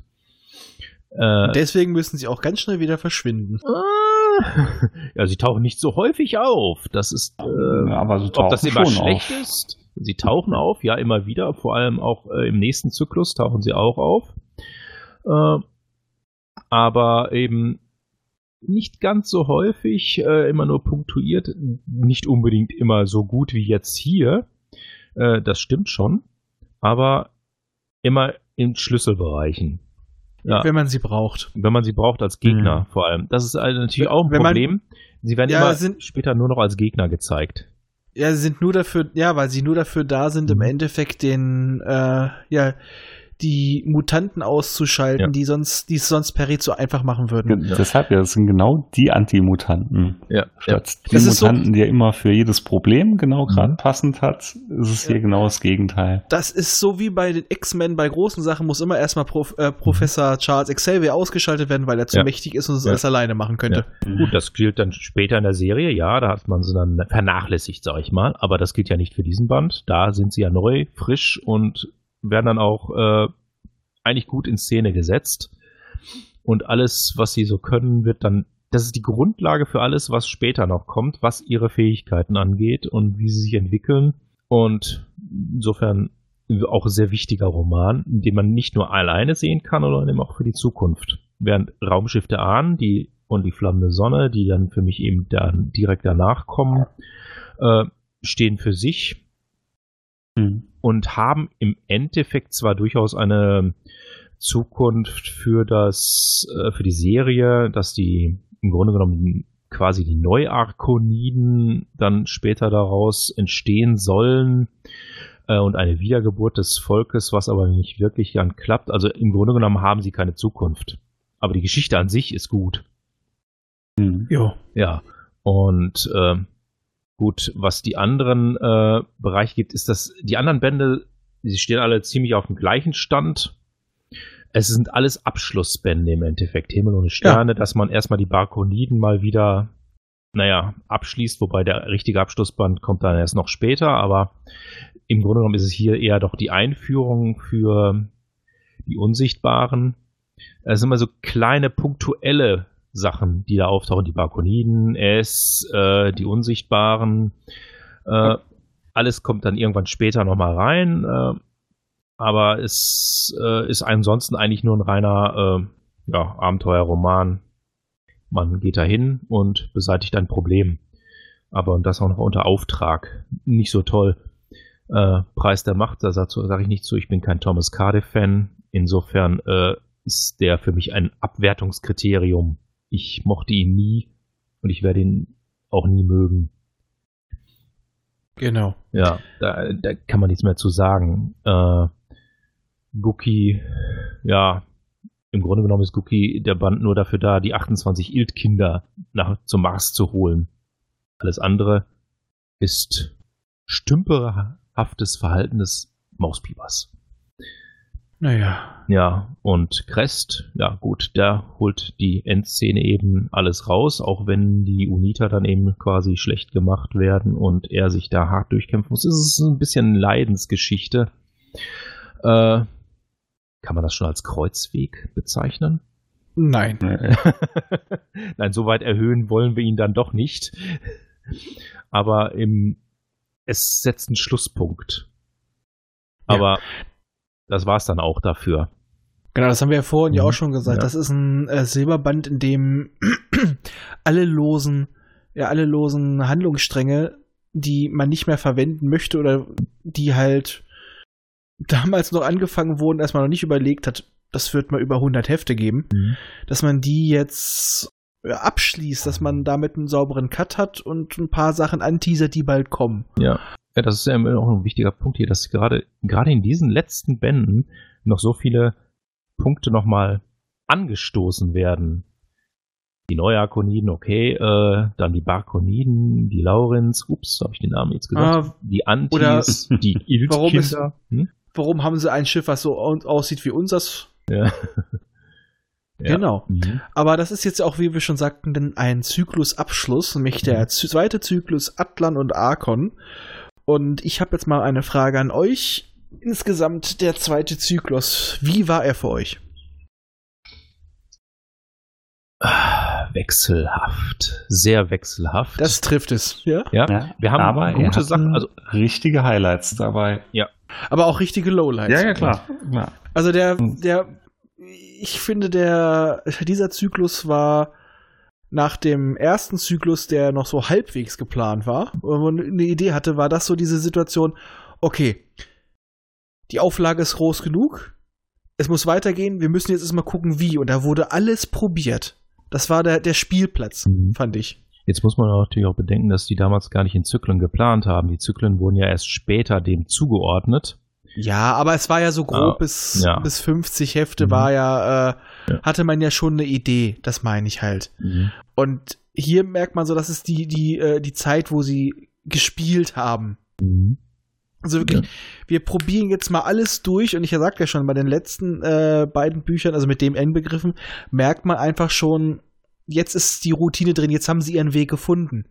Aber ich finde, äh, jetzt in dem Zyklus nachträglich, wie man es jetzt so bezeichnet, haben sie einfach unglaublich viel probiert und dadurch haben wir halt diese unglaublichen Lowlights, aber auch diese unglaublichen Highlights da drin. Weil wir gucken einfach mal, was funktioniert. Mhm. Low, das war für mich Cardiff und die Springer. Mhm. Ein High- und Lowlight Ja. war für mich auch, waren die Druf, weil Ja. das Konzept war Ja. genial, Mhm. aber es, es ließ sich schreiberisch auf Dauer schwer umsetzen. Ja. Mhm. Ich mochte am meisten die äh, Romane mit den Druf, wo sie tatsächlich einen hohen Zeitfaktor hatten, äh, weil das natürlich zu dem Zeitpunkt äh, noch sehr damals noch sehr interessant war. Man hat es noch nicht so häufig gehabt, ne? So stillstehen, also wirklich so einen- den Vorteil zu haben, sich extrem schnell bewegen zu können. Das wurde ja auch bei Next Generation irgendwann mal verarbeitet. Wird in TOS schon verarbeitet. Was summt denn da? Genau, das, das war, das genau so hieß die Folge. Das hat man i- seitdem immer wieder mal irgendwo verarbeitet, dass jemand einen komplett anderen Zeitablauf hat. Und zwar so extrem eben. Das wurde ja sogar bei Perry dann später mit dem Movator und den Skurrils, diesen schönen aufrechtgehenden Enden, äh, durchgezogen. Und aber da, da war das noch neu. Da war das noch komplett neu. Und äh, als sie dann hinterher dann die Universen sich angeglichen hatten und äh, nur noch ein Faktor von zwei da waren, dann waren die einfach nur, die Druf nur, um, nur ein bisschen langsam, ne? Dann kamen sie ein bisschen dumpf rüber äh, und gar nicht mehr so als Gegner. Aber anfangs war es noch ganz toll und neu. Das war dann für mich ein Highlight. Ja, wie gesagt, also wir sind, scheinen uns alle der, der Meinung zu sein, dass dieser, dieser Zyklus wirklich ein Auf und Ab war. Mhm. Und ich habe jetzt noch mal ein bisschen was gefunden auf der Peripedia. Ich fand ja sehr schön, dass Atlan ursprünglich einen anderen Namen haben sollte. Und ich finde auch gut, dass er den gekriegt hat, sonst hätten wir wieder einen Namen, der so scheiße, nicht ganz so scheiße zu sprechen ist, aber auch ungewohnt. Er sollte ja Ahasver äh, heißen. Ja. Aber wer will das schon aussprechen? Vielleicht haben sich das die Autoren dann auch gedacht. Äh, nee, das kann ich nicht. das will ich nicht. Vor allem, ähm, oh, diese, äh, dieser Charakter könnte beliebt werden. Ich hätte gern die Ahasver-Romane. Äh, Oh shit. ey, ich Nee. sag nur, wie oft, die haben ja noch mit Schreibmaschine geschrieben damals. Weißt du, wie schnell man sich da vertippt, wenn man das schreiben muss? Ich glaube, so sind viele Namen entstanden. Atlant, das, man weiß Atlantik, da hat man das ungefähr drauf, da hat man immer drauf, das ist schnell gemacht, aber Hasfer, äh, Also konnten wir auch Atlantis reinbringen, so. ja, Vielleicht hatten sie auch gerade nur einen Atlas irgendwo im Regal stehen draufgeschaut und Boah, ändern mal einfach nur einen Buchstaben ab. Nee, ich könnte es mir wirklich Ach, vorstellen, du da ja auch später, dass äh, ja auch wirklich At Atlantis mit reingebracht Mhm. wurde, dass man dann den Namen wirklich genommen hat. Hm. Deswegen, also dass es wirklich von Atlantis kam. Ja? Wahrscheinlich schon. Und interessant, Kurt Brandt äh, missfiel wohl zunehmend äh, die Entwicklung von Thomas Cardiff zum Verbrecher, die im Exposé angegeben wurde. Also mir missfällt einfach Thomas Cardiff selber. Genau. Ja gut, Kurt Brandt missfiel, wenn ich das richtig in Erinnerung habe, überhaupt die ganze Entwicklung in der Serie oder wie er in der Serie eingebunden war. Deswegen hat er ja dann seine eigene Serie aufgemacht. Rendark, wo er das dann Ganze selbst bestimmen konnte. Bei Rendark habe ich tatsächlich hier die Hörbücher noch äh, stehen, hat mir mein Patient mal geschenkt. Ja, hatte ich nie Kontakt mit. Also ich habe Also ich die, weiß, dass die existieren, aber ich habe die gesamte. Serie gelesen, also die ursprünglich, die waren ja 98 Bände, unter verschiedensten Autorennamen, welche allerdings zum Ende der Serie alle, alle Kurt Brandt waren. Und weil er am Ende dann alles nur noch geschrieben hat, was dem nicht unbedingt geschadet hat. Aber nach 98 Bänden wurde das Ganze ja dann abgesägt, dreimal aufgelegt. Es wurde aber immer nach 98 Bänden abgesägt, bis sie dann in Buchform nochmal aufgelegt haben. Und dann haben sie weitergeschrieben. Aber das habe ich dann auch irgendwann gestoppt. Also es war schon sehr interessant und im, im Grunde genommen ein Alternativentwurf zu Perry Roden. Und das, boah, ich glaube, da äh, meine ich, meine ich mich jetzt zu erinnern, dass das eben mit seiner Unzufriedenheit äh, bei Perry Roden eben geschuldet ist, es dem geschuldet ist. Ja, er wollte das anders aufbauen. Ja.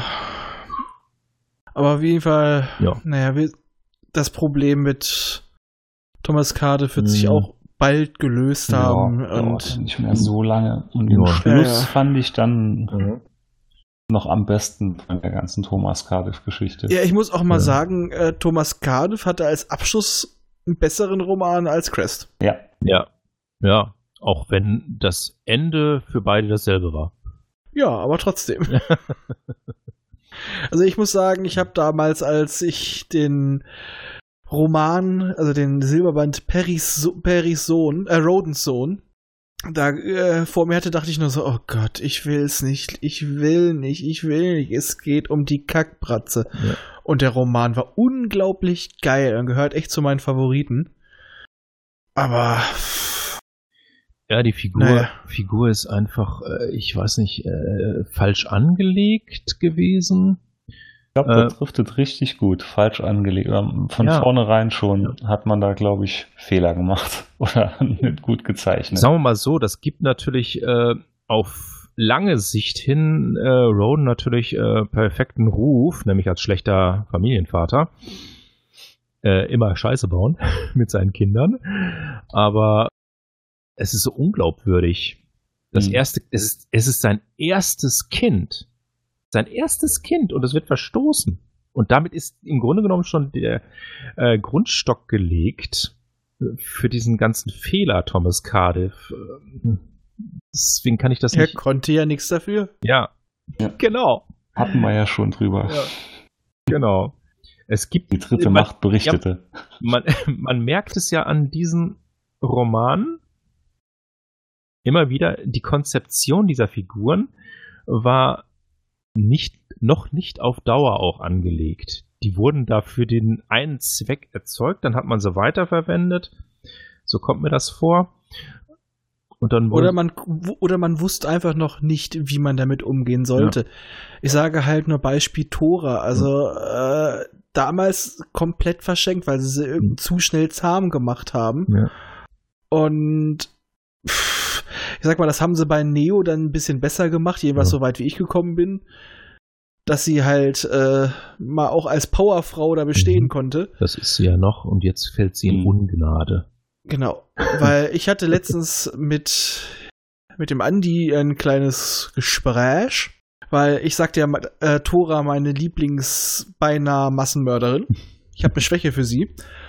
Und er meinte, ja, mit Mori und ich habe mir so die, äh, die, die Biografie und die Charakterisierung von Perrys späterer Frau Mori durchgelesen.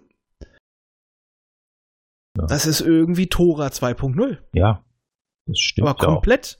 Nur eben, dass sie nicht äh, vom Standpunkt des höher entwickelten Volkes, also die, die Machtbesessene, äh, Machtbesessen, naja, machtbewusste Person kommt, sondern dass Mori eben von unten her hochkommt Ja. als Rebellin und dann sich hocharbeitet. Genau, aber sie äh, genauso wenig Achtung vor, also beziehungsweise Missacht. Nee, sie hat eine geringere Meinung ähm, von den Terranern Ja. und ist eigentlich auch so. Aber das ist dann, da wussten sie dann, was sie mit so einem Charakter anfangen können. Aber Ja. da war damals Tora, Mhm. das ist für mich eins der Highlights, wirklich der, dieser Roman, ihr letzter Schwanengesang, Ja. der war toll. Äh, äh, ja, das Problem ist auch, dass sie da ähm, die Charakterisierung, eben die Persönlichkeitscharakterisierung äh, in diesen Romanen eben noch nicht wirklich drauf hatten. Die spielte für sie wahrscheinlich auch keine große Rolle. Es mussten eben, ja, es musste Action her, ne? Ja, das Äh, war und- alles noch sehr stereotyp geschrieben. Ja. Ja, aber es ist halt so, sie hätte halt auch wirklich ähm, Spannungspotenzial reinbringen können, ohne dass du einen großen Bösewicht hast, weil sie einfach hätte eigentlich immer einen guten Po- Konterpart einnehmen können, weil Crest konntest du dafür nicht gebrauchen. Mhm. Aber im Endeffekt, ich habe ja mal gesagt, Atlan hat Crest ersetzt, aber er hat im Endeffekt auch Tora ersetzt. Ich hoffe nicht in allen Sinn Dingen. Ja, das, Das ähm, muss jetzt das, nicht sein. Das gibt's in anderen Bereichen. Aber ja, er war halt, äh, Atlan war ja weiser, er war erfahrener als Perry. Deutlich. Ja, Perry kann ihn nicht mit seiner, mit seiner Unsterblichkeit und so weiter beeindrucken. Du kriegst eine Zelldusche. Ich eier hier schon seit 10.000 Jahren durch die Gegend. Ich habe die Geschicke der Menschheit äh, geleitet. Da war, hat man an deine Eltern noch nicht mal annähernd gedacht. Und ich bin hier in kosmische Bereiche und kosmische Verwicklung verstrickt. Ha! Haha. also wirklich jemand, der ihm auch mal äh, nicht nur das Wasser reichen kann, sondern auch ihm überlegen ist sogar an einigen Punkten. Und das ist eigentlich das, was man gut hätte aus äh, Tora machen können. Wobei, Also bis auf die kosmische Erfahrung. wobei aber- das mit der kosmischen Erfahrung von Atlan ist zu dem Zeitpunkt eigentlich noch gar nicht da.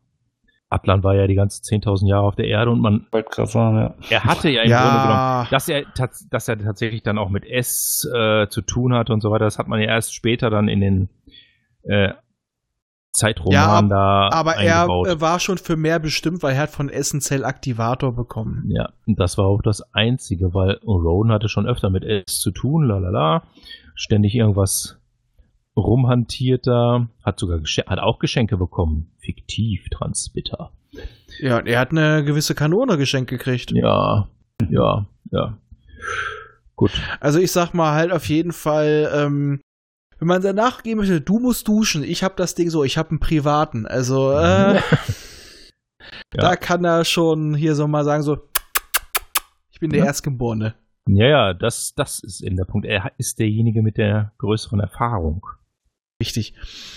Und das ist, ja, ich sag mal, er hat im Endeffekt Tora und Crest ersetzt. Er hat die beiden Eigenschaften von den beiden zusammengenommen, hat sie nochmal, sie wurden ein bisschen fokussierter, ein bisschen ja, besser abgestimmt und das wurde dann in einen Charakter gepackt, Ja. der dann auch nicht nur ihn anhimmelt oder sich von ihm bürsten lassen möchte oder äh, nur gegen ihn ist, sondern einen wunderbar ausgewogenen Charakter, der zu Recht bis zum Schluss immer noch da ist und einer der tragenden Charaktere ist und bei dem ich mich auch immer freue, wenn er in den Romanen auftaucht. Ja. War so ein bisschen auf Augenhöhe auch mit den. Ja, mindestens auf Augenhöhe. Ja. ja der letzte Band äh, von Crest ist vielleicht auch ein Versuch gewesen, ihn nochmal stärker zu charakterisieren, was nicht unbedingt geklappt hat. Ja, weil er- eigentlich war diese Figur ja immer nur, ja, er ist der Mentor. Er Mhm. taucht eigentlich so gut wie nie auf, ne? Er ist der Mentor, der liebe Mentor, der, der gute Onkel. Der hätte einen Yoda-Abgang kriegen müssen oder Obi-Wan, irgendwas, woraus Perry noch mal eine Lehre ziehen Ja. kann. Das wäre toll gewesen. Obi-Wan-Abgang, das wäre, also ein Yoda, äh, da, der ist ja nur eingeschlafen. Ja. Ja, aber ein Obi-Wan-Abgang, ja, na ja, ja. Vielleicht haben sie ja, na, das, nein, das passt nicht von der Zeit her. Meinst du, den Obi-Wan-Abgang haben sie von Crest abgeguckt, dass sie versuchen, besser zu machen? Man weiß es nicht. Ja, Obi-Wan war von Anfang an cooler als Crest. ja, ja, Crest, äh, er war Stereotyp eindimensional. Ne? Man Er hat, war farblos. Ja. Er war einfach nur dafür. Erst war er der Mentor und ab dem zweiten, dritten Silberband war er nur noch dafür da, Perry zu bewundern. Mhm. Wie toll das doch wäre, was er da macht. Ja. Er ist die Zukunft der Arkoniden Mhm. und der Galaxis. Oh. Ja, und im Endeffekt mit dem Auftauchen von Atlan äh, hat sich das ja quasi dieses Anhimmeln erledigt, weil Atlan war dann die Zukunft der Arkoniden zu dem Zeitpunkt. Richtig. Der konnte das dann erledigen. Richtig. Schließ, schließlich war ja der Kronprinz, der Kristallprinz. Und ein wirklich positiver Arkonide Ja. und nicht so ein degener degeneriertes Stück. Ja. Ich sag mal, das, was Micha mal vom äh, Folgen gesagt hat, als Thomas Cardiff ja Perry so angegangen ist und Crest nennt ihn ganz verächtlich, du Arkonide. Hm. Da sage ich auch so, das stellt recht deutlich dar, wo, wo Crest steht. Ja, wobei Crest ja eigentlich nur die aktuellen Arkoniden kennt und er weiß ja gar nicht, äh, wie die Arkoniden Ja. vor 10.000 Jahren wirklich waren. Aber er, Ja, er er- verachtet sein eigenes Volk, das Ja. meine ich. Und Ja. ich glaube schon, wenn es einer weiß, dann schon eher Crest, weil er ja doch irgendwo so einen Nimbus eines Wissenschaftlers beziehungsweise Gelehrten hatte. Also ich glaube schon, dass der sich auch viel mit Geschichte und so auseinandergesetzt hat. das schon, aber das ist alles ist- es trocken.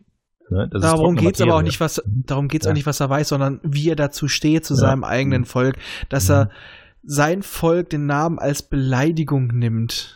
Das ist Ja. schon hart. Ja, er ist geprägt durch die aktuelle Zeit. Ne? Für ihn sind Arkoniden degeneriert und äh, was Schlechtes, weil er in der Zeit aufgewachsen ist auch. Naja, ich sag mal, Thomas Cardiff ist genau das Gegenteil von degeneriert.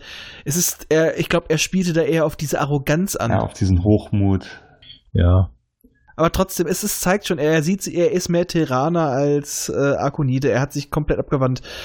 Und pff, finde ich immer so ein bisschen schade. Anfangs wollten sie halt noch zurück. Ich hätte eigentlich auch gedacht, so, oh, Atlan ist jetzt da und er, dass er jetzt auch sagt, komm, wir bauen jetzt wieder, äh, dass er sich dran beteiligt, das äh, Sternenimperium wieder aufzubauen. vielleicht wäre es besser gewesen bei Thomas Cardiff, wenn er wirklich sich wie ein Arkonide nicht nur benommen hätte, sondern auch wirklich Erzogen worden wäre. dort erzogen worden und auch sich dort eingebracht hätte als Gegenpart, aber als Aber jetzt nicht unbedingt Aber ich meinte aber gerade ja. Crest, ich hätte eigentlich erwartet, dass Crest bei Atlan dann ja. direkt hinterher marschiert und sagt, Mhm. komm, wir machen das jetzt zusammen. hm. Aber Wäre die Gelegenheit gewesen. Ja, aber ich habe ja vorher schon mal gesagt, eigentlich hätte die, ähm, die, der Robotregent auch schon Tora und ihn Ja. erkennen müssen. Was, es reichte ja schon ein Funkspruch, wie wir später erfahren Mhm. haben, um zu erkennen, oh, es, er ist noch ein, einer mit Tatkraft. Obwohl, der hat wahrscheinlich gedacht, äh, der Typ steht nur auf Terraner. Nee. ja, ich glaube nicht, dass es bei Tora oder Quest äh, geklappt hätte. Weil die Tora ja doch aus ich- der Zeit waren. Ja. Ja, aber Tora war alles andere als degeneriert. Sie war zwar hochmütig, aber ähm, die hatte alles, was bis auf die kosmische Erfahrung, die der Robotregent nicht, also die lange Erfahrung, die Robotregent nicht messen kann. Für ihn ging es nur darum, es ist ein ak aktiver Arkonide. Hm. Und das hätte Tora locker packen Ja. können. Die Begründung war vielleicht etwas unpassend dabei. Ich sagte ja, ja. der Robotregent ist ein Sexist. Ja. ja. Dabei. Was würdet ihr dem, dem Zyklus so als Gesamtnote geben?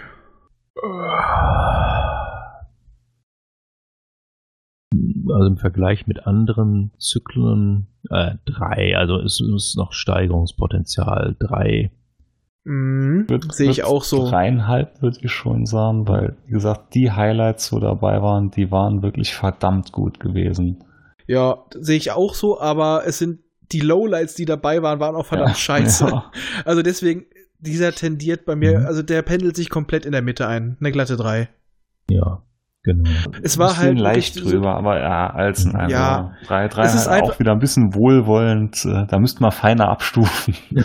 Das ist, das, das ist ein Experimentierkasten gewesen. Sie haben einfach probiert und dadurch haben sie halt auch ihren Weg gefunden. Und von Mhm. daher ist das durchaus legitim. Und da ist noch eine Menge Luft nach oben. Ich weiß, haben wir später noch oft genug Ja. gesehen. Ja. Wobei ja, da sich das geht auch noch viel Luft nach Ja. unten.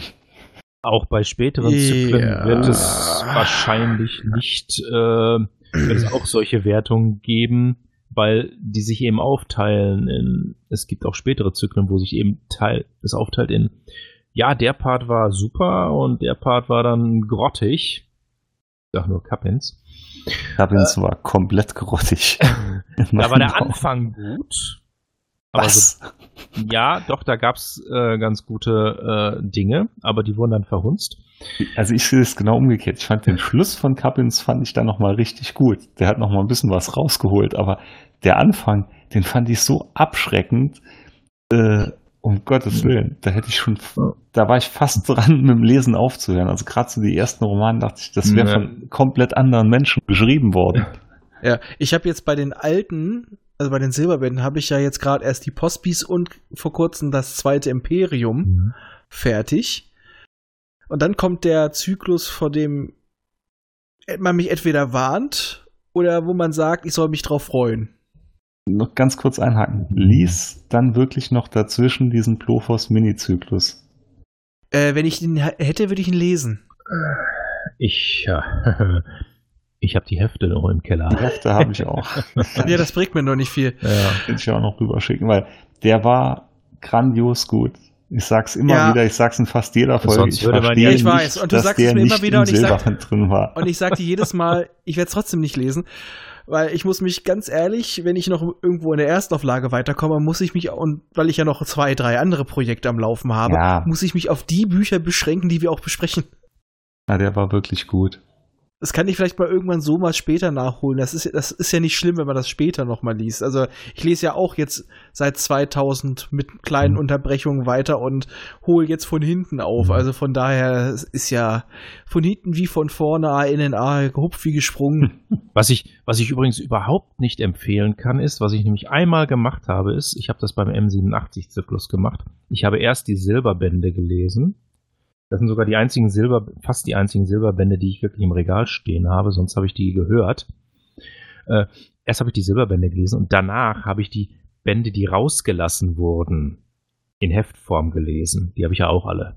Hm? Äh, und das zieht einen so runter qualitätsmäßig, dass man sich denkt, oh Gott, was habe ich mir da bloß angetan? Die sind so schlecht, diese Romane. Die, es gab einen Grund, warum die rausgelassen wurden. Ja, das Ja. wollte ich eben noch sagen, als du gemeint hast, äh, so Einzelhefte gibt's nicht viele oder die man halt jetzt nicht einem unbedarften Leser geben könnte. Also ich fand schon, es gibt so, gerade in den ersten 200 gibt's viele Einzelhefte mit einzelnen Geschichten, aber die sind größtenteils komplette Grütze. Ja. Und was das angeht, das Rauslassen, ist der Kappin-Zyklus. Aus gutem Grund der Zyklus, wo am meisten Romane rausgenommen wurden. Und die meisten Romane, vor allem aus der zweiten Hälfte, nämlich wo sie tatsächlich in Guelphin waren, Hm. das war alles Wiederholung. Immer wieder dasselbe, immer Mhm. wieder dasselbe. Äh, und wenn man sich die Hälfte durchliest, dann zieht sich das aber so richtig. Aber wenn man dann, das habe ich vor gar nicht allzu langer Zeit eben gemacht, weil ich bin ja jetzt bei den Silberbänden unter anderem auch im Schwarmzyklus, bei Guelphin, da hat man dann gemerkt, das ist komprimiert worden ohne Ende, was die Kappins in Guelphin angeht. Das steigert die Qualität dieses Zyklus. Und ich merke gerade, ich vermisse Basti, weil ich, äh, ich versuche jetzt gerade meinen Satz von, fünf vor, von vor fünf Minuten zu beenden. Hau rein. Nämlich dann kommt nämlich dieser Zyklus, vor dem mich, man mich entweder warnt oder wo man sagt, oh, da wirst du ihn lieben, Meister der Inseln. Das wollte ich noch sagen eigentlich nur. Aber wenn die Ente mal anfängt, also, also heute hast du einen Lauf, sonst war das immer ein gutes Gleichgewicht, aber heute, ich, ich bin Ich vorhin find's einmal kurz, ich, ich bin, ja, ich weiß, weil äh, das ist genau dein Ding, aber es artet ein bisschen aus. Ich bin vorhin einmal kurz in die Küche gegangen, hab mir was Neues zu trinken geholt, das hat keiner von euch gemerkt. Also Meister der Insel bin ich auch in, bin ich gespannt, was du dazu sagst, weil ich finde ihn, hatte ich ja auch schon gesagt, unheimlich gut, aber auch überschätzt. Ja. Bin überschätzt. Da trifft es am besten. Das ist ein echt guter, solider Zyklus, aber überschätzt. Okay. Bevor ich mich hier weiter um Kopf und Kragen rede und äh, Ralf nicht mal aufhört zu reden, sagen wir jetzt einfach mal Tschüss. Wir wünschen euch frohe Weihnachten, einen guten Rutsch ins neue Jahr. Wir sehen uns in 2020 wieder, beziehungsweise wir hören uns wieder. Tschüss. Ciao. Tschüss in den wilden 20ern.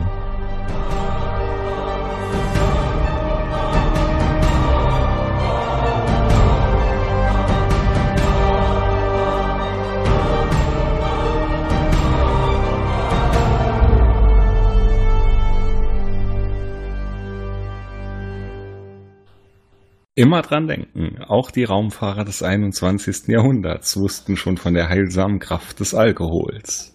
Erreichen könnt ihr uns über folgende Wege. Unser Kontaktformular auf der Seite popschutz-podcast.de, über die E-Mail info at popschutz-podcast.de oder über die Twitter-Accounts at pop-schutz und at dritte-macht. Vergesst uns nicht auf iTunes und podcast.de zu bewerten. Tschüss! Eine Produktion des Podcast Imperiums.